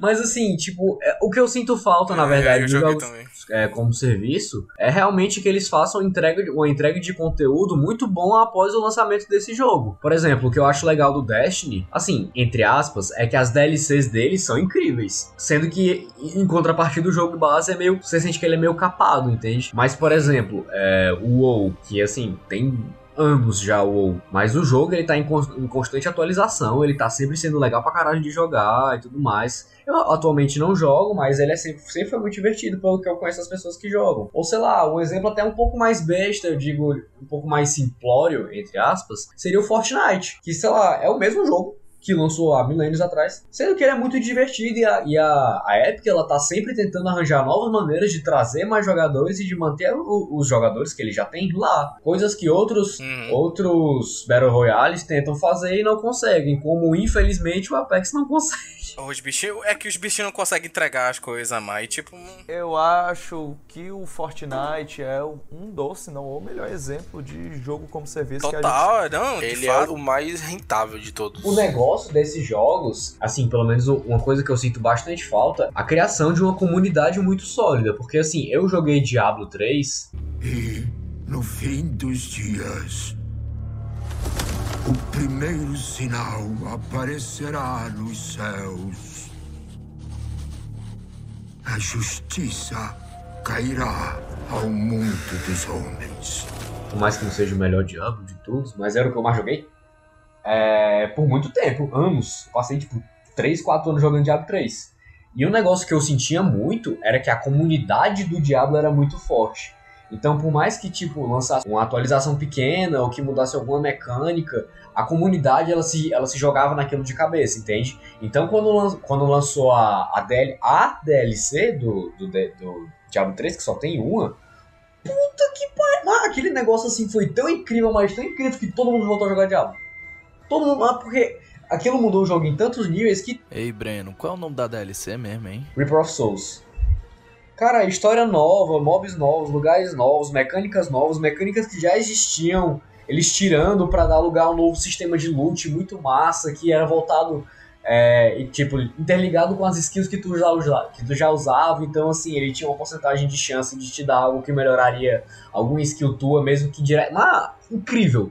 Então, é uma coisa que eu sinto falta, que, por exemplo, no Destiny eu não sentia, não havia essa comunidade muito forte de jogadores de Destiny. Não, é porque assim, eu tinha falado aí do Fortnite, que Fortnite é muito bom como game como serviço, porque ele é um jogo de graça, ele é um jogo que tá em constante atualização, e ele é um jogo que não é pay to win, pra você comprar coisas, é questões cosméticas e tudo, mas a gente pegou, cara, muitos jogos tentando ser game como serviço e falhando miseravelmente. A gente teve recentemente o jogo dos Vingadores, que, cara, foi uma das maiores decepções esse ano, porque o jogo foi claramente construído para ser um game como serviço, para ser um game que tá em constante atualização, e por conta disso, o que é que foi mais criticado no jogo dos Vingadores? Ele não tem muito conteúdo, porque o conteúdo vai ficar sendo adicionado no decorrer dos anos. Isso, cara, é, influenciou muitos, muitos jogos. Eu lembro que The Division teve esse problema, os próprios Battlefront tiveram muito esse problema. E Eu acho que na próxima geração as empresas vão aprender, vão ter um modelo de game como serviço que dá certo. Vão pegar muito emprestado do Fortnite, porque eu acho que é uma parada que ainda tá é, engateando, principalmente nos consoles, mas o Fortnite tá dando aula em muita gente, tá jantando todo mundo. Fortnite não é só um jogo mais. A gente tem que admitir que Fortnite é um fenômeno, cara. É. É um fenômeno de tipo, tem show dentro do Fortnite. E é um show sinistro de irado. É tipo, é impressionante. Quem gosta do Travis Scott. Eles já tinham feito meio que um teste, né, com o Marshmallow, mas do Travis Scott foi assim, realmente foi foda. Se tu vê, cara, galera, coloca agora o show do Travis Scott no, no Fortnite. É de uma viagem tão incrível que, tipo, nenhum show na vida presencial, certo? Que é outra experiência e tal, mas não consegue chegar naquele patamar. Se somar aquilo ali com realidade virtual, meu irmão, acabou o show. Vai ser só aquilo. Ainda mais durante a pandemia, né, velho? É aí que dá É, certo. mas negócio durante a louco, mas pandemia. tão louco que eu coloquei aqui Travis Scott no YouTube, é o terceiro top. Cara, o único problema que eu tenho com Games as a Service, da forma como tem sido feito, e pra mim, assim, é um, é um problema que eu considero gravíssimo, tá? É você cobrar, ou melhor, é você fazer um Game as a Service, sendo que você tá falando de um jogo que custa 60 dólares, ou no caso dos jogos de PS5, 80 dólares, que no Brasil vai custar mais de 300 reais, e você pegar esse jogo e além dele custar todo esse valor exorbitante, você tratar ele como um jogo como um serviço. Não, eu acho absurdo. Absurdo. Mas isso é o que tem sido o padrão. É uma tendência. A maioria dos jogos que saíram com essa ideia de ser um jogo como serviço era um jogo full price, em que você tinha que, além disso, ficar comprando uma ruma de DLC, ficar gastando dinheiro com bonequinho, ficar gastando dinheiro com skin e tudo mais. Caralho, Romulo, assina embaixo, assina embaixo. Isso é realmente um Pois absurdo, é. bicho. Isso pra mim é um problema. Jogos como um serviço que são ou gratuitos ou que tem um preço, digamos, sei lá, vamos botar aqui em dólares, né? Até uns 20 dólares. Até uns 20 dólares eu acho que é ok. Você paga 20 dólares no jogo e aí você tem uma experiência de jogo como um serviço pagando mais alguma coisa. Ou então você trazer um jogo que seja realmente gratuito, como é o Valorant, como é o Fortnite, como é o Apex. Warzone. Warzone, o próprio Warzone do Call of Duty foi o sucesso que foi porque é de graça. É verdade. Se o Warzone fosse obrigatoriamente ligado à compra do Modern Warfare, ele não teria sido esse sucesso todo. Com certeza absoluta. Porque o Modern Warfare é um jogo caro, é um jogo de 250 reais. O Warzone é um jogo gratuito e você pode jogar ele independente de você ter o jogo completo ou não. E não é pay to win, pô. E não é pay to win, você joga ele como coisa única. Se você quiser comprar o passe de batalha pra ter skin de arma, pra ter coisas assim, você compra e você consegue. Se você não se importar com isso, se você quer só mesmo gameplay, você joga lá. E é o que eu tinha falado antes. Tem empresa de propósito, pega esse game como serviço que você tem que pagar e ela capa o jogo pra botar o que era pra ter conteúdo básico, ela bota como DLCs futuras e, tipo assim, o jogo tem zero conteúdo. Muitas empresas fazem muita sacanagem com esse modelo de negócio, então eu espero, eu tô torcendo pra que eh, as empresas sigam modelos como o do Fortnite, como o do Warzone. Uhum. São exemplos, eu acho, desse tipo. O que eu acho mais complicado desse modelo de negócio, de você meio que dar uma capada no jogo no começo pra você ir lançando conteúdos depois, é porque você vai, na prática, tá pecando com justamente o público que vai ficar contigo, que é o pessoal do endgame. Que tipo, ah, tem muita gente que chega, joga o jogo, zerou, é isso aí, valeu, foi uma experiência legal, mas acabou nossa relação por aqui. Mas a galera que vai ficar mesmo, que vai comprar DLC, que vai continuar vendo as atualizações, é a galera do endgame, que é justamente o pessoal que é mais prejudicado pra quando o jogo é capado e, e precisa esperar DLC, porque chega no endgame, faz duas, três coisas, não tem mais o que fazer. Você acaba distanciando as pessoas que teoricamente estariam no teu lado. Ou a galera que é muito fã da franquia, cara, que fica presa. Quem tem feito uma experiência de indie game, que, algo que tão, assim, que é o que eu vi aí, galera, falando, tá sendo bem interessante, é a própria Nintendo e a Game Freak, né, com os últimos Pokémon, Pokémon Sword and Shield. Eles têm toda aquela zona lá que ela é bem focada no indie game, que é toda aberta pra você encontrar uns monstros lá e fazer coisa em par e tudo mais. E, além disso, eles também têm a, a DLC, que adicionou mais um monte de conteúdo no jogo. Eu ouvi dizer, assim, coisas bem positivas sobre o estado atual do último Pokémon. né? Um jogo também que eu acho que tem um endgame trabalhado de forma brilhante é, como eu já disse aqui algumas vezes, o melhor jogo que eu joguei em 2020, que é Monster Hunter World. É, o jogo é o endgame. O jogo ele demora muito pra você chegar no endgame e quando você chega no endgame ainda tem muito jogo, mano, muito jogo pela frente. O jogo meio que ele só começa quando começa o endgame, entende? Não, tipo assim, a história do jogo não é irrelevante. Você joga ele em poucas horas. É muito absurdo. O jogo ele realmente só começa quando você entra no endgame, que você vai pegar as armaduras mais foda, que você vai matar os bichos mais difíceis. Ou, outro dia, agora em outubro, saiu o último bicho do Monster Hunter World. Foi outro dia. E pra tu chegar nele, meu chapa, tu já tem que, tem que ter assim umas, uns 500 horas de Monster Hunter pra mais. Meu Deus do céu, mano. Meu Deus do céu. Muito grande essa porra desse jogo. Eu tô aqui em choque aqui. Ó, um exemplo prático. Eu tinha umas 120 horas de Monster Hunter, eu não cheguei no final da Pois DLC. é, a gente tem mais ou menos umas 100 horas de jogo e a gente, a gente chegou o quê? Na metade do jogo? É, eu fui até um pouquinho mais longe do que tu. Mas eu ainda não terminei o Não, eu sei, mas mesmo assim. E eu nem joguei o endgame do jogo normal, do jogo básico. Isso não é o endgame, entendeu? Eu só, assim, acabei o jogo. Ok, eu preciso de mais, cara. por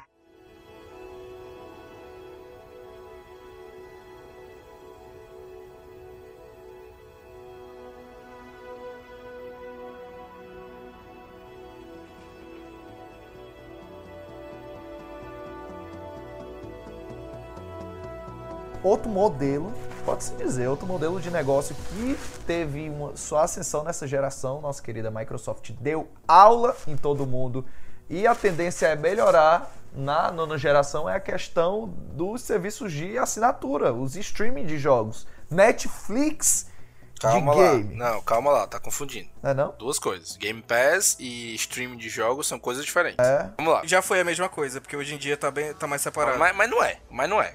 Já vamos foi lá. de nome, já foi de nome, já foi de nome. Fala aí, fala aí. O Game Pass, ele é o quê? Um serviço de assinatura onde você tem acesso aos jogos de forma, entre aspas, gratuita. Não é gratuita porque você está pagando o serviço de assinatura. Mas isso não é streaming de jogos. Streaming de jogos é aquele Stadia, né? O da Google. Tem o, o da Microsoft também, que agora eu não vou lembrar o nome. xCloud. E, xCloud, isso. E o PS Now, não é isso o nome? É. E o PS Now da, da PlayStation. Esses são serviços em que você Não, não, pera, o precisa... PS Now não é o Game Pass do PlayStation, não? Entre aspas. Não, qual é, o, qual é o nome do coisa do PlayStation que tu joga sem precisar do PlayStation? PS não, é porque ele é, é meio que a mistura do Game Pass com a Netflix mesmo, de você jogar de longe. Tá, tudo bem. Então vamos lá. Vamos focar aqui no, no Stadia e no xCloud pra não confundir, certo? O que que é o streaming de jogos, né? É você não precisar de um console pra você jogar o jogo que você quer jogar. Todo o processamento desse jogo, processamento gráfico, o armazenamento, tudo isso fica armazenado num servidor, no caso do xCloud, da Microsoft, no caso do Stadia, da Google. Todo o processamento é feito no servidor e o que é enviado pra você é simplesmente a imagem do jogo, via internet, óbvio. O que é incrível. Isso é uma tecnologia absurda. Você precisa de uma É internet. poderosa, é futuro. É, você precisa de uma internet absurda pra funcionar. Ou seja, não funciona no Brasil.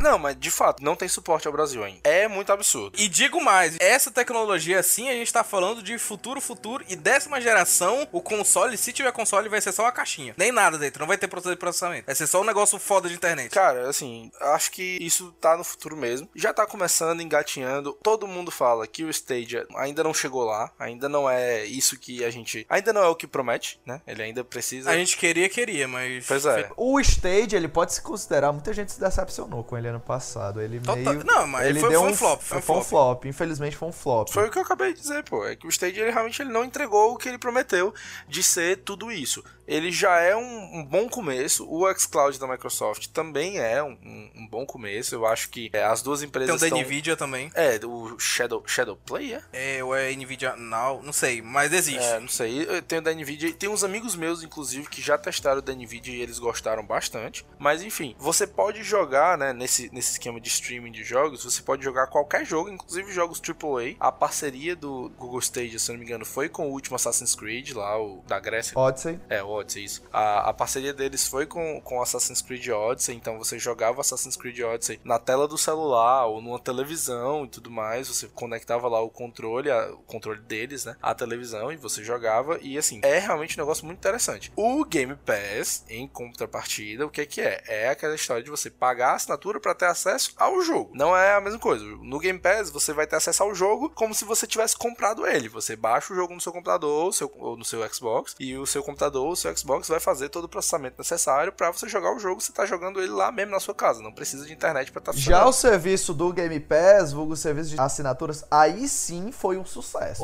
Ah, isso foi um sucesso e tá sendo um sucesso. Inclusive, eu recomendo para todo mundo. Melhor coisa que a Microsoft fez nos últimos anos. Oh, yeah! Cara, é meu sonho sonho, meu sonho, porque assim, eu sou um cara que eu gosto muito de PlayStation. O meu pré-requisito pra escolher o console é muito questão de exclusivos, sabe? Eu adoro os exclusivos da Sony e tudo. Mas, cara, nessa nova geração, futuramente, quando eu tiver, porque hoje eu sou um liso, não tenho nem onde cair morto, mas quando eu tiver dinheiro pra comprar um console, eu tô muito tendencioso ao, ao Xbox Series X, cara, por conta do Game Pass, bicho. É, É. algo assim maravilhoso você pagar 45 reais e ter acesso a mais de 100 jogos fuderosos, e principalmente porque a Microsoft tá aumentando a sua biblioteca de exclusivos, ela comprou um porrada de estúdio, recentemente ela comprou a, simplesmente a Bethesda. Tá meio queimada, mas tá queimada, mas é um bom estúdio. A gente promete. Porra, é uma excelente empresa pra desenvolver jogos, pra botar no Game Pass, cara, que tipo, porra, é, é o famoso custo-benefício. É, isso é uma coisa que eu falo pra todo mundo, velho. Tipo assim, se você não tem um PC, pra mim hoje a, a opção é Xbox, porque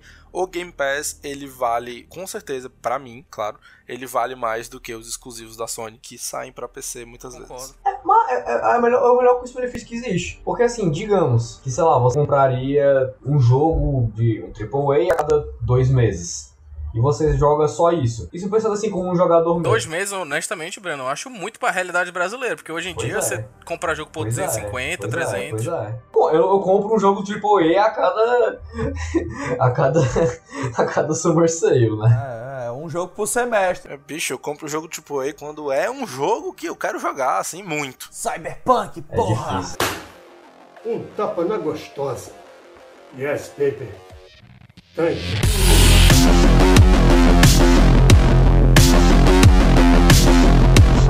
É. O, o próprio Pokémon que eu falei agora há pouco, eu tô falando só da opinião dos outros, porque até hoje eu não comprei não, porque é 350 O reais. dinheiro do Cyberpunk tá guardado já, só esperando lançar. Mas tu imagina isso na, na cabeça assim, de um jogador que não é tipo a gente que é entusiasta, que vai atrás, não sei o que e tudo mais. Mas que o cara só tá lá e tal, ele pensa assim, porra, eu vou ter aqui uns 350 jogos pra jogar na hora que eu quiser. Ah, vou assinar isso aqui.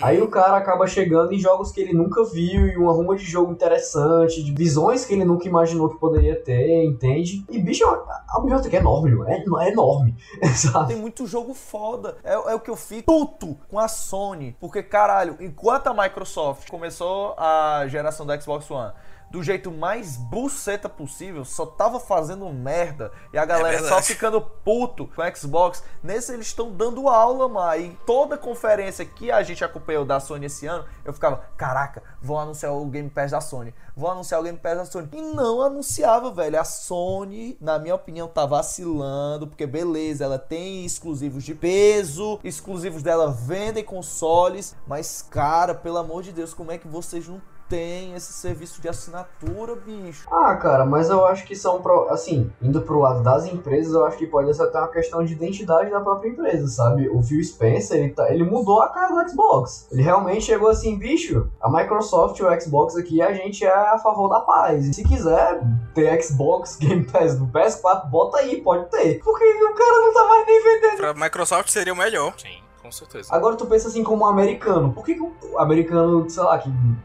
O estadunidense, né? Cara, por que, que eu vou gastar 60 dólares, o que vai virar 70 já já? Por que eu gastaria 70 dólares se eu posso pagar, tipo, 10 dólares e jogar qualquer exclusivo do Xbox? É, não, o Phil Spencer já falou que por ele ele botaria o Game Pass em qualquer um dos É, consoles. porque tem isso. Não, Game Pass, saiu um exclusivo AAA do Xbox, ele automaticamente já tá no Game Pass. Pois é, na Day one, cabeça, cara, do, na, na cabeça do cara não vale a pena. Até no brasileiro, porra, 45 reais. No, no PC, até outro dia era 16 reais que tava em beta, mano. Pelo amor de Deus, é o- é mais barato que o Netflix. Breno, paguei no primeiro mês um real. Eu paguei um real pra poder assinar o Game Pass. Sem sacanagem, ainda não cancelei, porque é muito bom o negócio. Sim, cara, eu tô. Até hoje vai completar um ano que eu tô com o Game Pass a um real, porque eu tinha assinado o Xbox Caralho. Live, né? E eu tinha um Xbox, né? O bichinho, Deus o tenha, quebrou. Mas eu tinha um Xbox, então, tipo, eu, eu tinha assinado a Live. E aí veio aquela promoção de que se você comprasse o Game Pass Ultimate, ele convertia todo o tempo de Xbox Live que tu tem em Game Pass Ultimate. Então eu paguei um real pra assinar um mês de Game Pass Ultimate e ele converteu os 12 meses de Xbox Live que eu já tinha comprado pra Game Pass Ultimate. Então, tipo, desde novembro do ano passado que eu tô jogando no Game Pass sem pagar um centavo, assim, sem pagar um centavo não, vai. Eu tinha comprado o Xbox Live, mas, enfim, eu paguei um real pra converter. Mas eu acho que também deve ter tudo uma questão de rentabilidade, sabe? Assim, tu pensa o tanto de dinheiro que a, que a Sony deve investir pra fazer cada exclusivo daquele e, tipo, lançar vários exclusivos foda no ano só. Bicho, é um negócio assim que, se tu for levar em consideração os exclusivos do Xbox, tu conta no dedo da mão do Lula, entende? Assim, os que chegaram nessa geração e pensou, meu Deus. Isso agora, Breno, mas agora com a quantidade de estúdio que a Microsoft tá comprando, as aquisições ela tá pra competir cara a cara com o exclusivo da Sony, na moral. E o mano. EA Access, cara, a gente não pode esquecer que ela também agora tem o EA Access junto. Ah, mas pau no cu da EA. Ah, mas pau no cu da EA, mas tudo bem você jogar jogo da EA se você não estiver gastando, né, neles. The Sims é bom, cara. É, mas assim, uma coisa é você falar pra, pra mim e pra ti que não joga FIFA, entende? Mas pro cara que joga FIFA, caralho, Caralho, mano, não fala de FIFA que aí eu vou querer falar mal de FIFA e o programa vai ter duas horas, mano. O cara pensa, porra, todo ano eu vou ter aqui o meu FIFA, todo ano eu vou ter aqui meu, meu Battlefield, meu The Sims, pô, pô,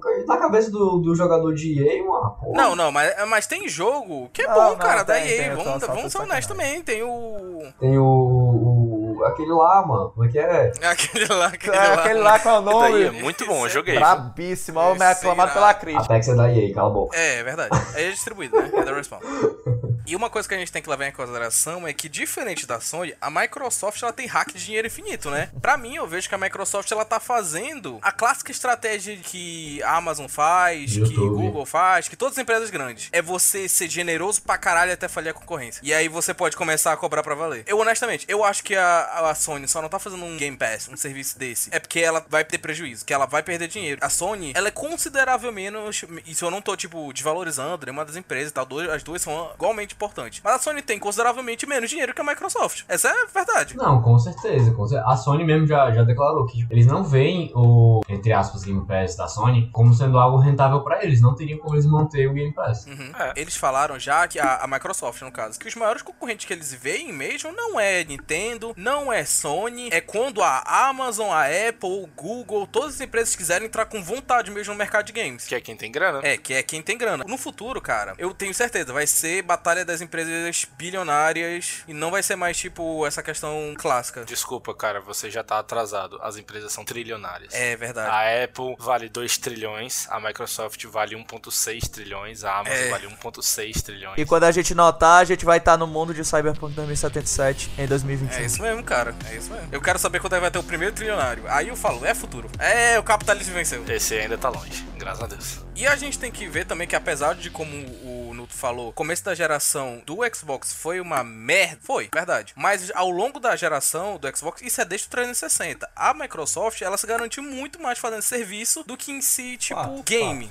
Por isso que a a Sony, ela ficou com esse negócio de ter os melhores exclusivos. Mas, tipo, se tu comparar a, a Live com a PSN, meu irmão, é Nossa. absurda a diferença. Uma janta a outra. A Microsoft tem serviços muito mais estáveis, ela é muito melhor nessa questão de conectividade com outras plataformas de música, de stream e tal, etc. Enquanto a Sony, ela acaba perdendo um pouco nisso, sabe? E uma das coisas que a gente vê desse lado da Microsoft é que ela é gente boa, ela gosta de ser gente boa, com PC, claro, né? Ela também tá ganhando dinheiro com isso, porque Windows e tal. Mas é questão da conectividade, de crossplay, que é uma coisa que a gente tem que ver e não, não é possível, não é possível, pleno 2020, que a gente tem dificuldade de ter crossplay daqui pra frente, cara. Porque é uma coisa tão simples, mas que já deveria existir há tanto tempo, que é no caso, pra quem não sabe o que é crossplay, é quando você pega alguém do Xbox pra jogar com PC online, multiplayer, pra poder jogar com o Nintendo, pra poder jogar com o PlayStation. Só que a PlayStation, ela tem uma dificuldade imensa de permitir o crossplay. Ela tem as justificativas dela, né, no caso que pra ela é melhor essa questão dele ser exclusivinho, a galera tá entre si, mas cara, é uma coisa que já cansou, né? Convenhamos. Não, é, a gente já tem alguns jogos crossplay, por exemplo, o Fortnite. Na PlayStation, né, tu falou? É, o próprio Call of Duty, Modern Warfare, o- até o Black Ops Cold War também vai ser crossplay, mas eu acho que a tendência na nova geração aumentar bastante essa questão do crossplay. É, tipo, vai ser quase que obrigatório o jogo ter esse aspecto de crossplay, sério mesmo. Uhum. Eu acho que é algo que tem muita tendência de aumentar bastante no futuro. Crossplay é isso, sabe? Tipo, a a Sony bota dificuldade, a Microsoft tá fazendo à medida que pode. As third parties, pra elas é uma coisa,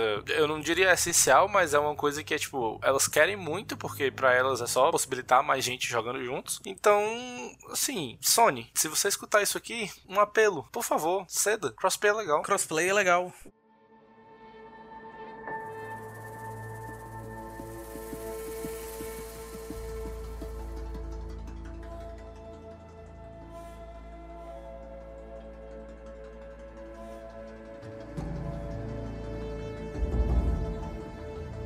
Negada, e pra zerar o programa, a gente tem que falar do principal, né? Que são os jogos. A gente teve uma peca de jogos anunciados. Exagerou. Exagerou que não tem tanto jogo assim, não. O único jogo da próxima geração é Bright Memory, então. Calma do Bright Memory, já já tu fala de Bright Memory. Tá, a gente teve uma gama, assim, considerada de jogos que vão ser lançados na nova geração. E aí eu queria saber de vocês, assim, é óbvio que a gente não vai falar de tudo, mas quais são os jogos que vocês esperam da próxima geração? Quais são os jogos que te decepcionaram também, tu achava que ia ser foda e... Ah, enfim. Cara, real, não é tanto jogo assim. Literalmente, dá pra ler a lista aqui que não vai ter problema, porque não é tanto jogo assim. Pô, acho que tô tentando ser otimista, cara. Bicho, posso começar? Falando um pouquinho de PlayStation, certo? Me preocupa um pouco a lista de lançamentos da Sony pra próxima geração, porque a maioria é continuação, certo? O que eu espero jogar são continuações. O novo Horizon. But whatever comes,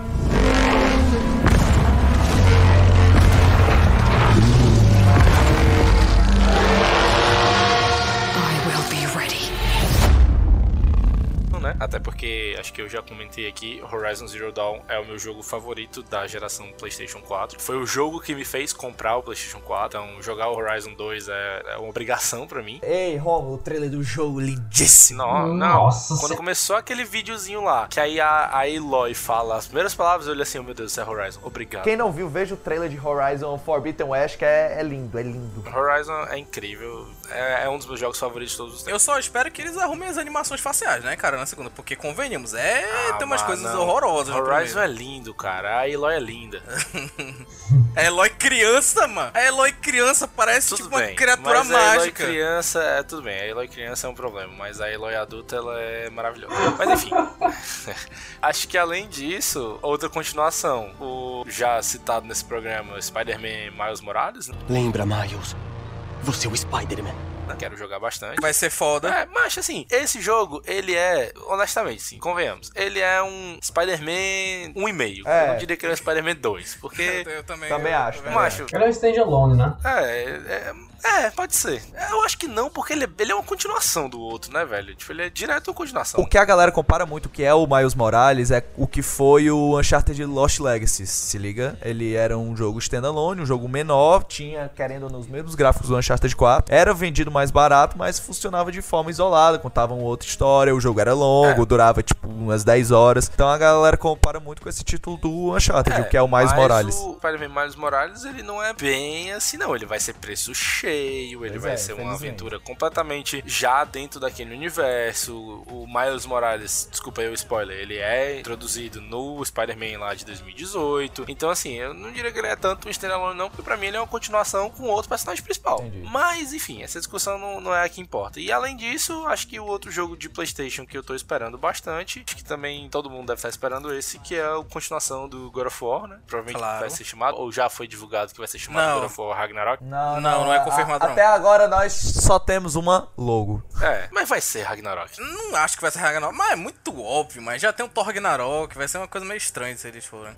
Tudo bem, vai ser. God of War Valhalla. É, bem capaz, viu? Bem capaz. Mas enfim, o God of War. Esses três são, são os três jogos que, de cara, eu não tô olhando a lista agora aqui, não consigo lembrar de nenhum outro, então realmente esses são os que eu tô mais ansioso. Esses jogos que tu falou são foda, mas eles não são launch titles, né? Tem que levar isso em Não, consideração. mas a Ele- não tá falando de título de lançamento. Lançamento, não. Hugo. É o jogo anunciado que você espera. Cara, assim, na verdade, ele. Os dois primeiros, o God of War não, mas os dois primeiros são launch title. Não, é 2021, cara. Não é não, só o. Ah, o, o Miles Morales é, o Miles Morales é. O Miles Morales é total. Ele é. É, o Horizon não. E o Forbidden West tá pra 2021, viu?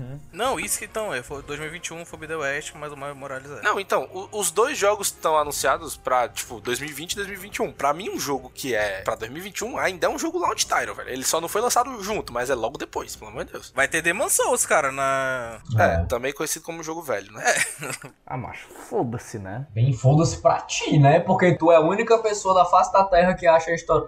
Ih, eu não vou entrar nesse assunto. Mano, Fique vou vai, ficar diga, puto. diga, Breno. Não, ficar foi puto. falha. Não, bem foda-se não. Eu tenho muito interesse em jogar porque eu nunca joguei o Demon Souls original e todo mundo fala muito bem. Porque não tem pra mim uma pessoa gostar de história, ela Não, falar é. que ela não gosta de, de Dark Souls, mano, mas tudo bem. Mas assim, eu não acho que seja um jogo foda-se, eu acho muito pelo contrário, é um jogo que eu tenho interesse em jogar, até porque eu nunca joguei, mas o problema é que ele não é novo, é um remake. Então assim, eu não levo ele em consideração como, tipo, ah, jogos que eu tô esperando ver nessa nova geração, não levo tanto isso em consideração porque é só um remake. Agora, o Ratchet Clank, tenho vontade de jogar. Aquele jogo lá do gatinho, tenho vontade de jogar. Aquele jogo do gatinho é legal. Tem cara de ser massa. O Deathloop lá, tenho vontade de jogar Deathloop. também. Ia ser legal. Agora, Godfall, pra mim, podia não existir.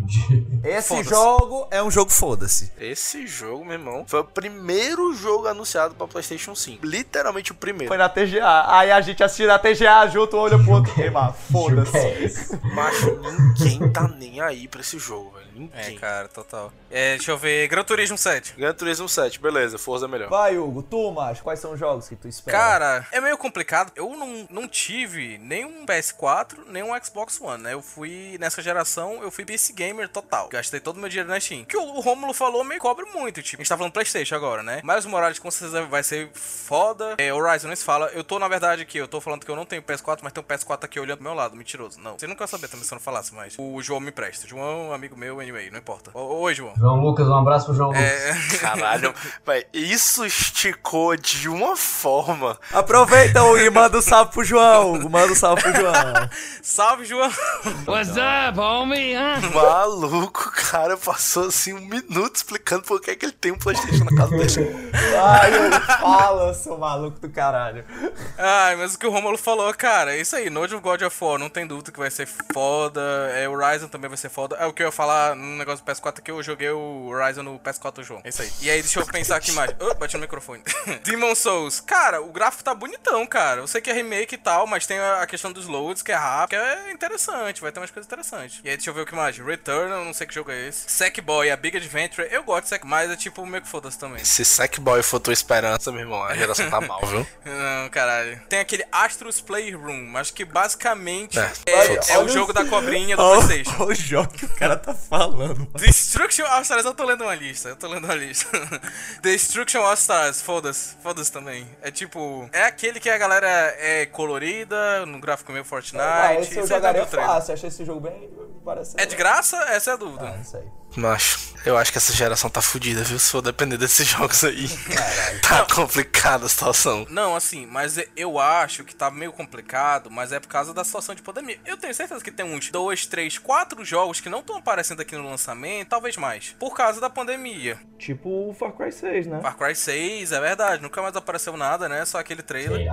Tem muita coisa que a gente não deve estar vendo por causa desse momento delicado que a gente tá vivendo mesmo. Mas assim, third party, a gente tem o Deathloop que tu falou, tem o Final Fantasy. Nossa, o 16, né? 16, Esse aí eu quero isso. jogar. Pronto, tá aí, um jogo que eu tinha esquecido. Final Fantasy 16, aquele trailer me deu muita vontade de jogar, velho. Tem o Final Fantasy, tem aquele Ghostwire Tokyo, que é da Bethesda também. Esse aí é bizarro. Esse aí é bizarríssimo. É bizarro pra caralho. É bizarro e e eu gostei pra caralho, inclusive quero muito jogar. A Bethesda, pelo menos o Phil Spencer falou, pô, olha, se a gente não quiser lançar pra Sony, pau no cu dela, a gente não lança. Por um momento eles estão com a ideia ainda de continuar lançando pra outras plataformas, né? É, algum dia vai sair o Starfield, né? Um dia que sai. Uma hora sai. Sai o Starfield pra aí sair o novo Elder Scrolls. Tem um jogo aqui que também vai causar algum burburinho, que é o Hogwarts Legacy, cara. Que a gente nem comentou aqui. Ah, é, né? O jogo do Harry Potter, né? Sem Harry Potter. Sem Harry Potter. O nome é Hogwarts, não tem nada de Harry Potter. Até porque é 100 anos antes do Harry Potter. Hogwarts sem a J.K. Rowling, que é ótimo. Será que é sem ela mesmo? Rapaz, assim, o jogo pode até ser ruim, mas ela não estando envolvida nele me agrada. É interessante. Cara, no momento eu tô empolgado com três jogos e um deles ele não. Porque é Brett Memory. Ele, e um deles nem tá sendo falado assim como um jogo. Ai meu Deus, vai ser um lifestyle. Ai meu Deus, ele vai ser pra nova geração. Porque quando ele foi anunciado, ele nem tava no. Melhor, os, os novos consoles eles nem tinham sido anunciados ainda, que é o Elden Ring, que é o novo jogo do, da From Software. Ah, sim. Em parceria é, com um dia vai sair. o J.R. Martin, né? J.R. Martin, ó. Esse aí eu toparia jogar, porque aí ia ser o primeiro Dark Souls com história, viu? Sekiro tem história. Aí, mano. o outro seria o Bright Memory, que é o único jogo que tem gráfico de ser algo de nova geração. e que eu joguei o demo e que é incrível. Tu sabia que esse jogo é feito por uma pessoa só, É, mano? um cara, é só um brother, eu sei. Eu, eu comprei o demo, era tipo 20 conto. Mas eu queria tanto jogar, mas cara, o jogo é massa, o gameplay é irado, é frenético, é rápido. O, tipo, o tiro é bom, usar a espada não é tão legal assim, mas é diferente. Mas tipo, é um jogo legal, sabe? Um jogo rápido, é, é diferente. Não, não se tem tantos jogos assim. É bem legal mesmo. Ele lembra aquele Vanquish? Não. Não, tem Não, nada a ver. Não? Era Vanquish o nome do jogo? É, o Vanquish é que tu é o soldado da, da Platinum, que tu que é em terceira pessoa, que tu dá rasteira, tipo, rasteira turbo. É, eu acho que era isso que eu tava pensando, esse talvez. jogo, Brett me lembrou um jogo do Wii. Eu não lembro o nome, acho que é Red Steel. Eu, não sei Eu se tinha Red Steel. Tu tinha pronto, que tu era mano. um cowboy que tinha uma caçamba. É, mano, porque justamente mistura essa questão de arma de fogo Uhum. com espada. Mas é né? muito legal, tipo, a questão dos combos que tu vai, tu atira no cara, aí sei lá, se tu chegou perto demais, tu pode usar um ataque de pulso que ele voa, aí tu atira nele, aí tu puxa de volta. É, é muito legal, realmente muito legal. E o terceiro seria Devil May Cry, mas é mais como uma piada interna mesmo. Não, mas agora falando sério, o terceiro jogo seria Ratchet Clank, que eu achei muito legal o esquema dos portais, e principalmente num jogo de aventura, que teoricamente, pra mim, teoricamente é pra ser bem simplesinho, mas essa questão dos portais de você estar aqui num canto, do nada você tá num canto completamente diferente, você volta e pu- puxa e vai, tipo, é tipo uma CG que tem do Dragon Ball, se não me engano, a abertura do Dragon Ball tem caixa 1, em que aparece uma luta do Goku e do, e do Majin Buu, e eles se teletransportam ao mesmo tempo, e meio que eles se batem na dimensão que conecta os lugares, entende? Eles se batem lá dentro, depois Sim. eles saem, é incrível. Isso, e, e esse jogo... Caralho, o Breno é e cultura. esse jogo me lembrou muito essa cena. Foda. Negada, pois acho que os jogos que eu, que eu tô esperando, obviamente, né, pra quem me conhece, Resident Evil 8, né? Chris? Sorry, Ethan.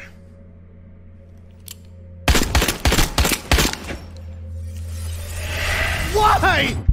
Porque, macho, quando eu vi o trailer eu achei muito estranho, mas a partir do momento que mais coisas foram lançando, eu comecei a pegar pilha com o jogo. Eu acho legal essa parada. Ele tem muito uma vibe Resident Evil 4 de estar numa vila, no meio do nada, vila europeia, não sei o que. Acho irado isso, esse negócio, você canto. Na própria Capcom disse que a vila vai ser um, perso- um protagonista no jogo, então eu tô comprando o hype do Resident Evil 8, tô curtindo. Outro jogo que ele foi anunciado nessa geração, mas tá sendo adiado pra caralho. Eu acho irado esse jogo por ele ser extremamente bizarro. É o tal do Scorn. Eu não sei se vocês lembram, que é o jogo do Alien, sei o Alien. É, sei. É um jogo de survival horror que ele pega, ele é como se fosse baseado em obras do H.G. Giger, que é o cara que fez o design do, do Alien lá, do filme do Alien do oitavo passageiro. Então, bicho, é um jogo muito bizarro, e ele é tecno-orgânico e ele é muito nojento. E, cara, o jogo é bizarríssimo, mas parece ser fantástico.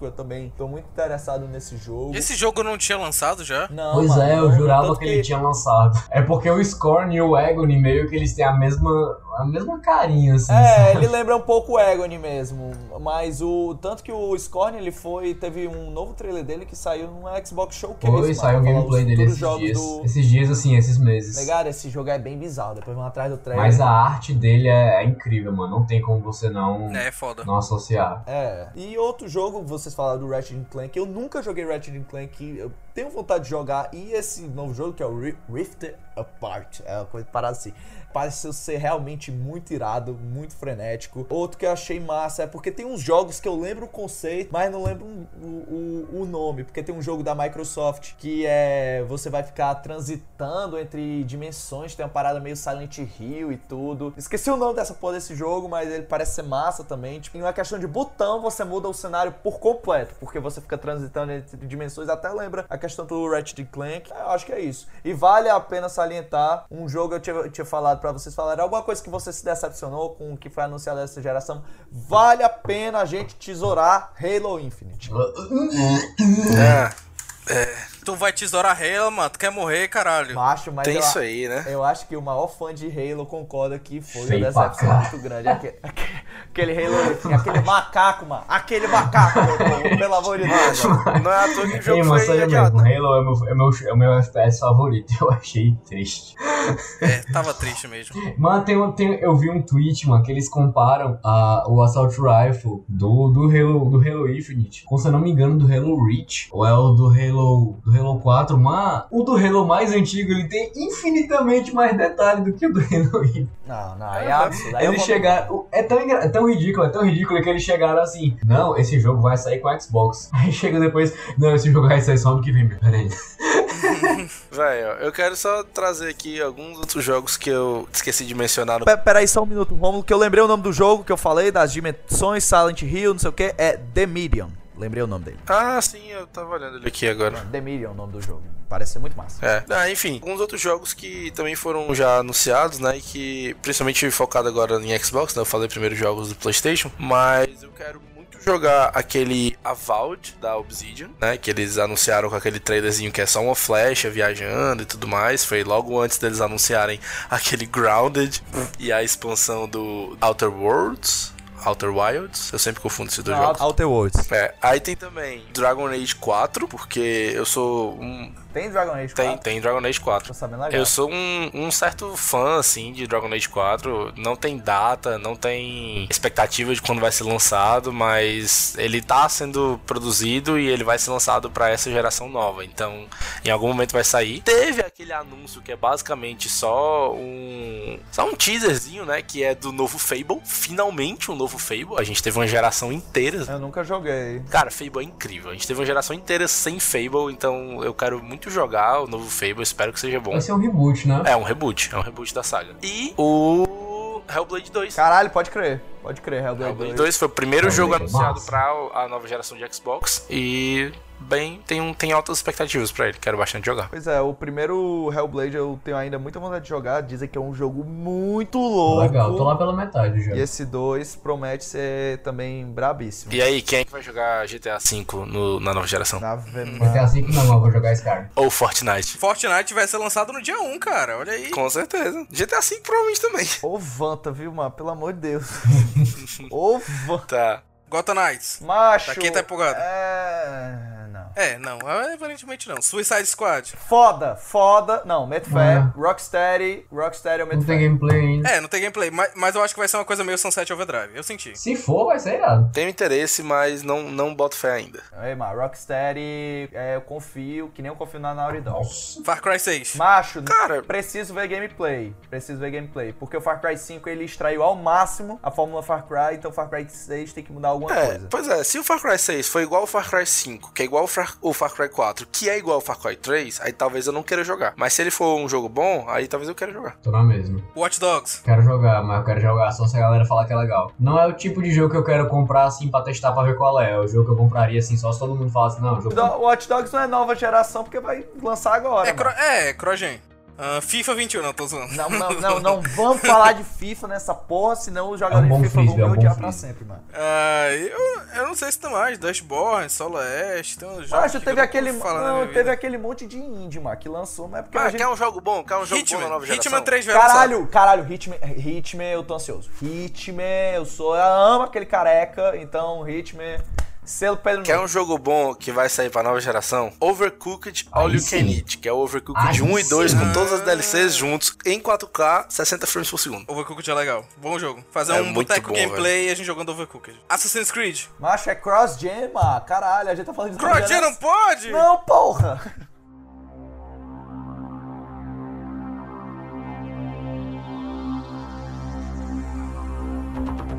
Tá, vamos encerrar, galera. É, eu quero saber qual é console que vocês vão comprar. Vai sim. Foda-se, só isso? Só, PS5.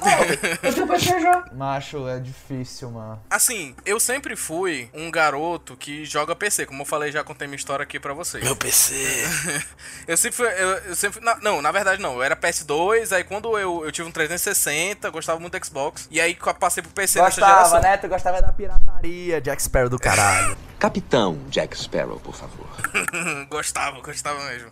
Mas quem, não, quem tinha um PS2 bloqueado? Quem aqui tinha um PS... Ninguém tinha um PS2 bloqueado aqui, mano. Eu acho que nem existe isso. Nem existe isso, isso é lenda. E você comprava um PS2 assim, na loja vem lá, marca. É, tipo.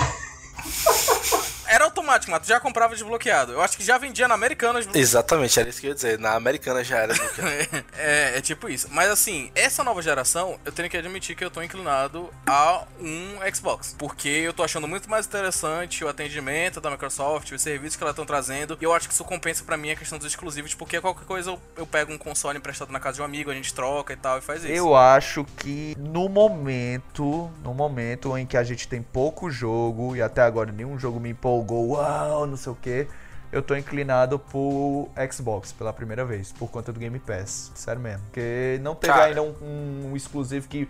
Rapaz, eu preciso de um PlayStation pra ter esse exclusivo. Até agora não teve, então tô inclinado pro Xbox Series X. Cara, eu vou dizer aqui, eu tô mais inclinado pro PlayStation 5, apesar de eu ter passado o programa inteiro defendendo a Microsoft, defendendo o Xbox, eu tô mais inclinado pro PlayStation 5, única e exclusivamente porque eu tenho um PC. Então, tudo que vai estar no Xbox eu vou jogar no PC. Não faz muito sentido pra mim comprar um Xbox. Ah, mas o Xbox vai ser mais poderoso que o meu PC. É, vai, mas o dinheiro que eu gastaria no Xbox, eu posso de repente comprar uma placa de vídeo nova pro meu PC e meu PC vai ser mais poderoso que o Xbox, entendeu? Então, tipo assim, pra mim, eu vou essa geração de PS5 por conta dos jogos que eu já falei que eu quero jogar. E todos os jogos de Xbox que eu quero jogar, se eles forem first party, eles vão sair pra PC. Então, tipo, eu vou jogar ele de qualquer forma, entendeu? Você tem um ponto aí. Irmão, se, se alguém pega um Xbox e colo consegue colocar um Windows bonitinho ali, meu irmão, eu compro na hora. Mas tu tá ligado que o software lá, o, o, sistema operacional que roda no Xbox, ele é só um Windows modificado, né? Sim, sim. Ah, se conseguir instalar Steam, caralho, acabou mesmo. É Porra, aí, aí era foda, né?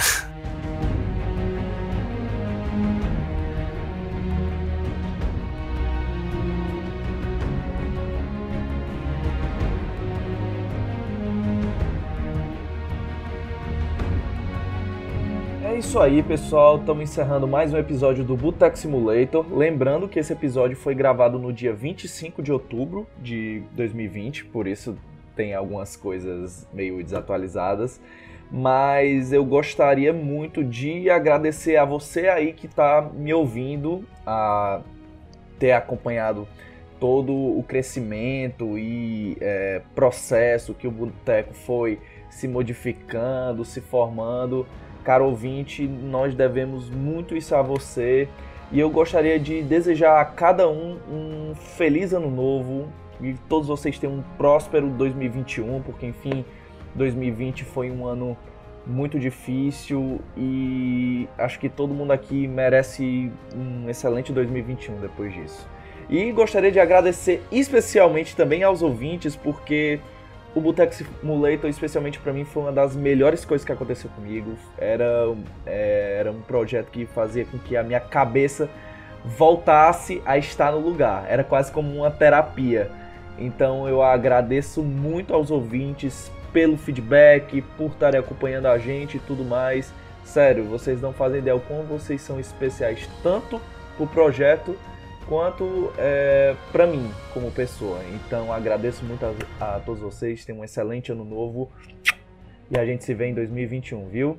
Mandem a saideira de vocês aí, meus queridos, que eu também amo de coração. Muito obrigado por estarem ao meu lado nesse projeto maravilhoso. Amo vocês três e que o Boteco decole em 2021, viu? Então fala aí, meus consagrados. Isso aí, galera. Muito obrigado aí por, por serem ouvintes aqui do Boteco Simulator, um projeto que começou há alguns anos atrás, mas que se tornou realidade em 2020, o grande ano da fase da água.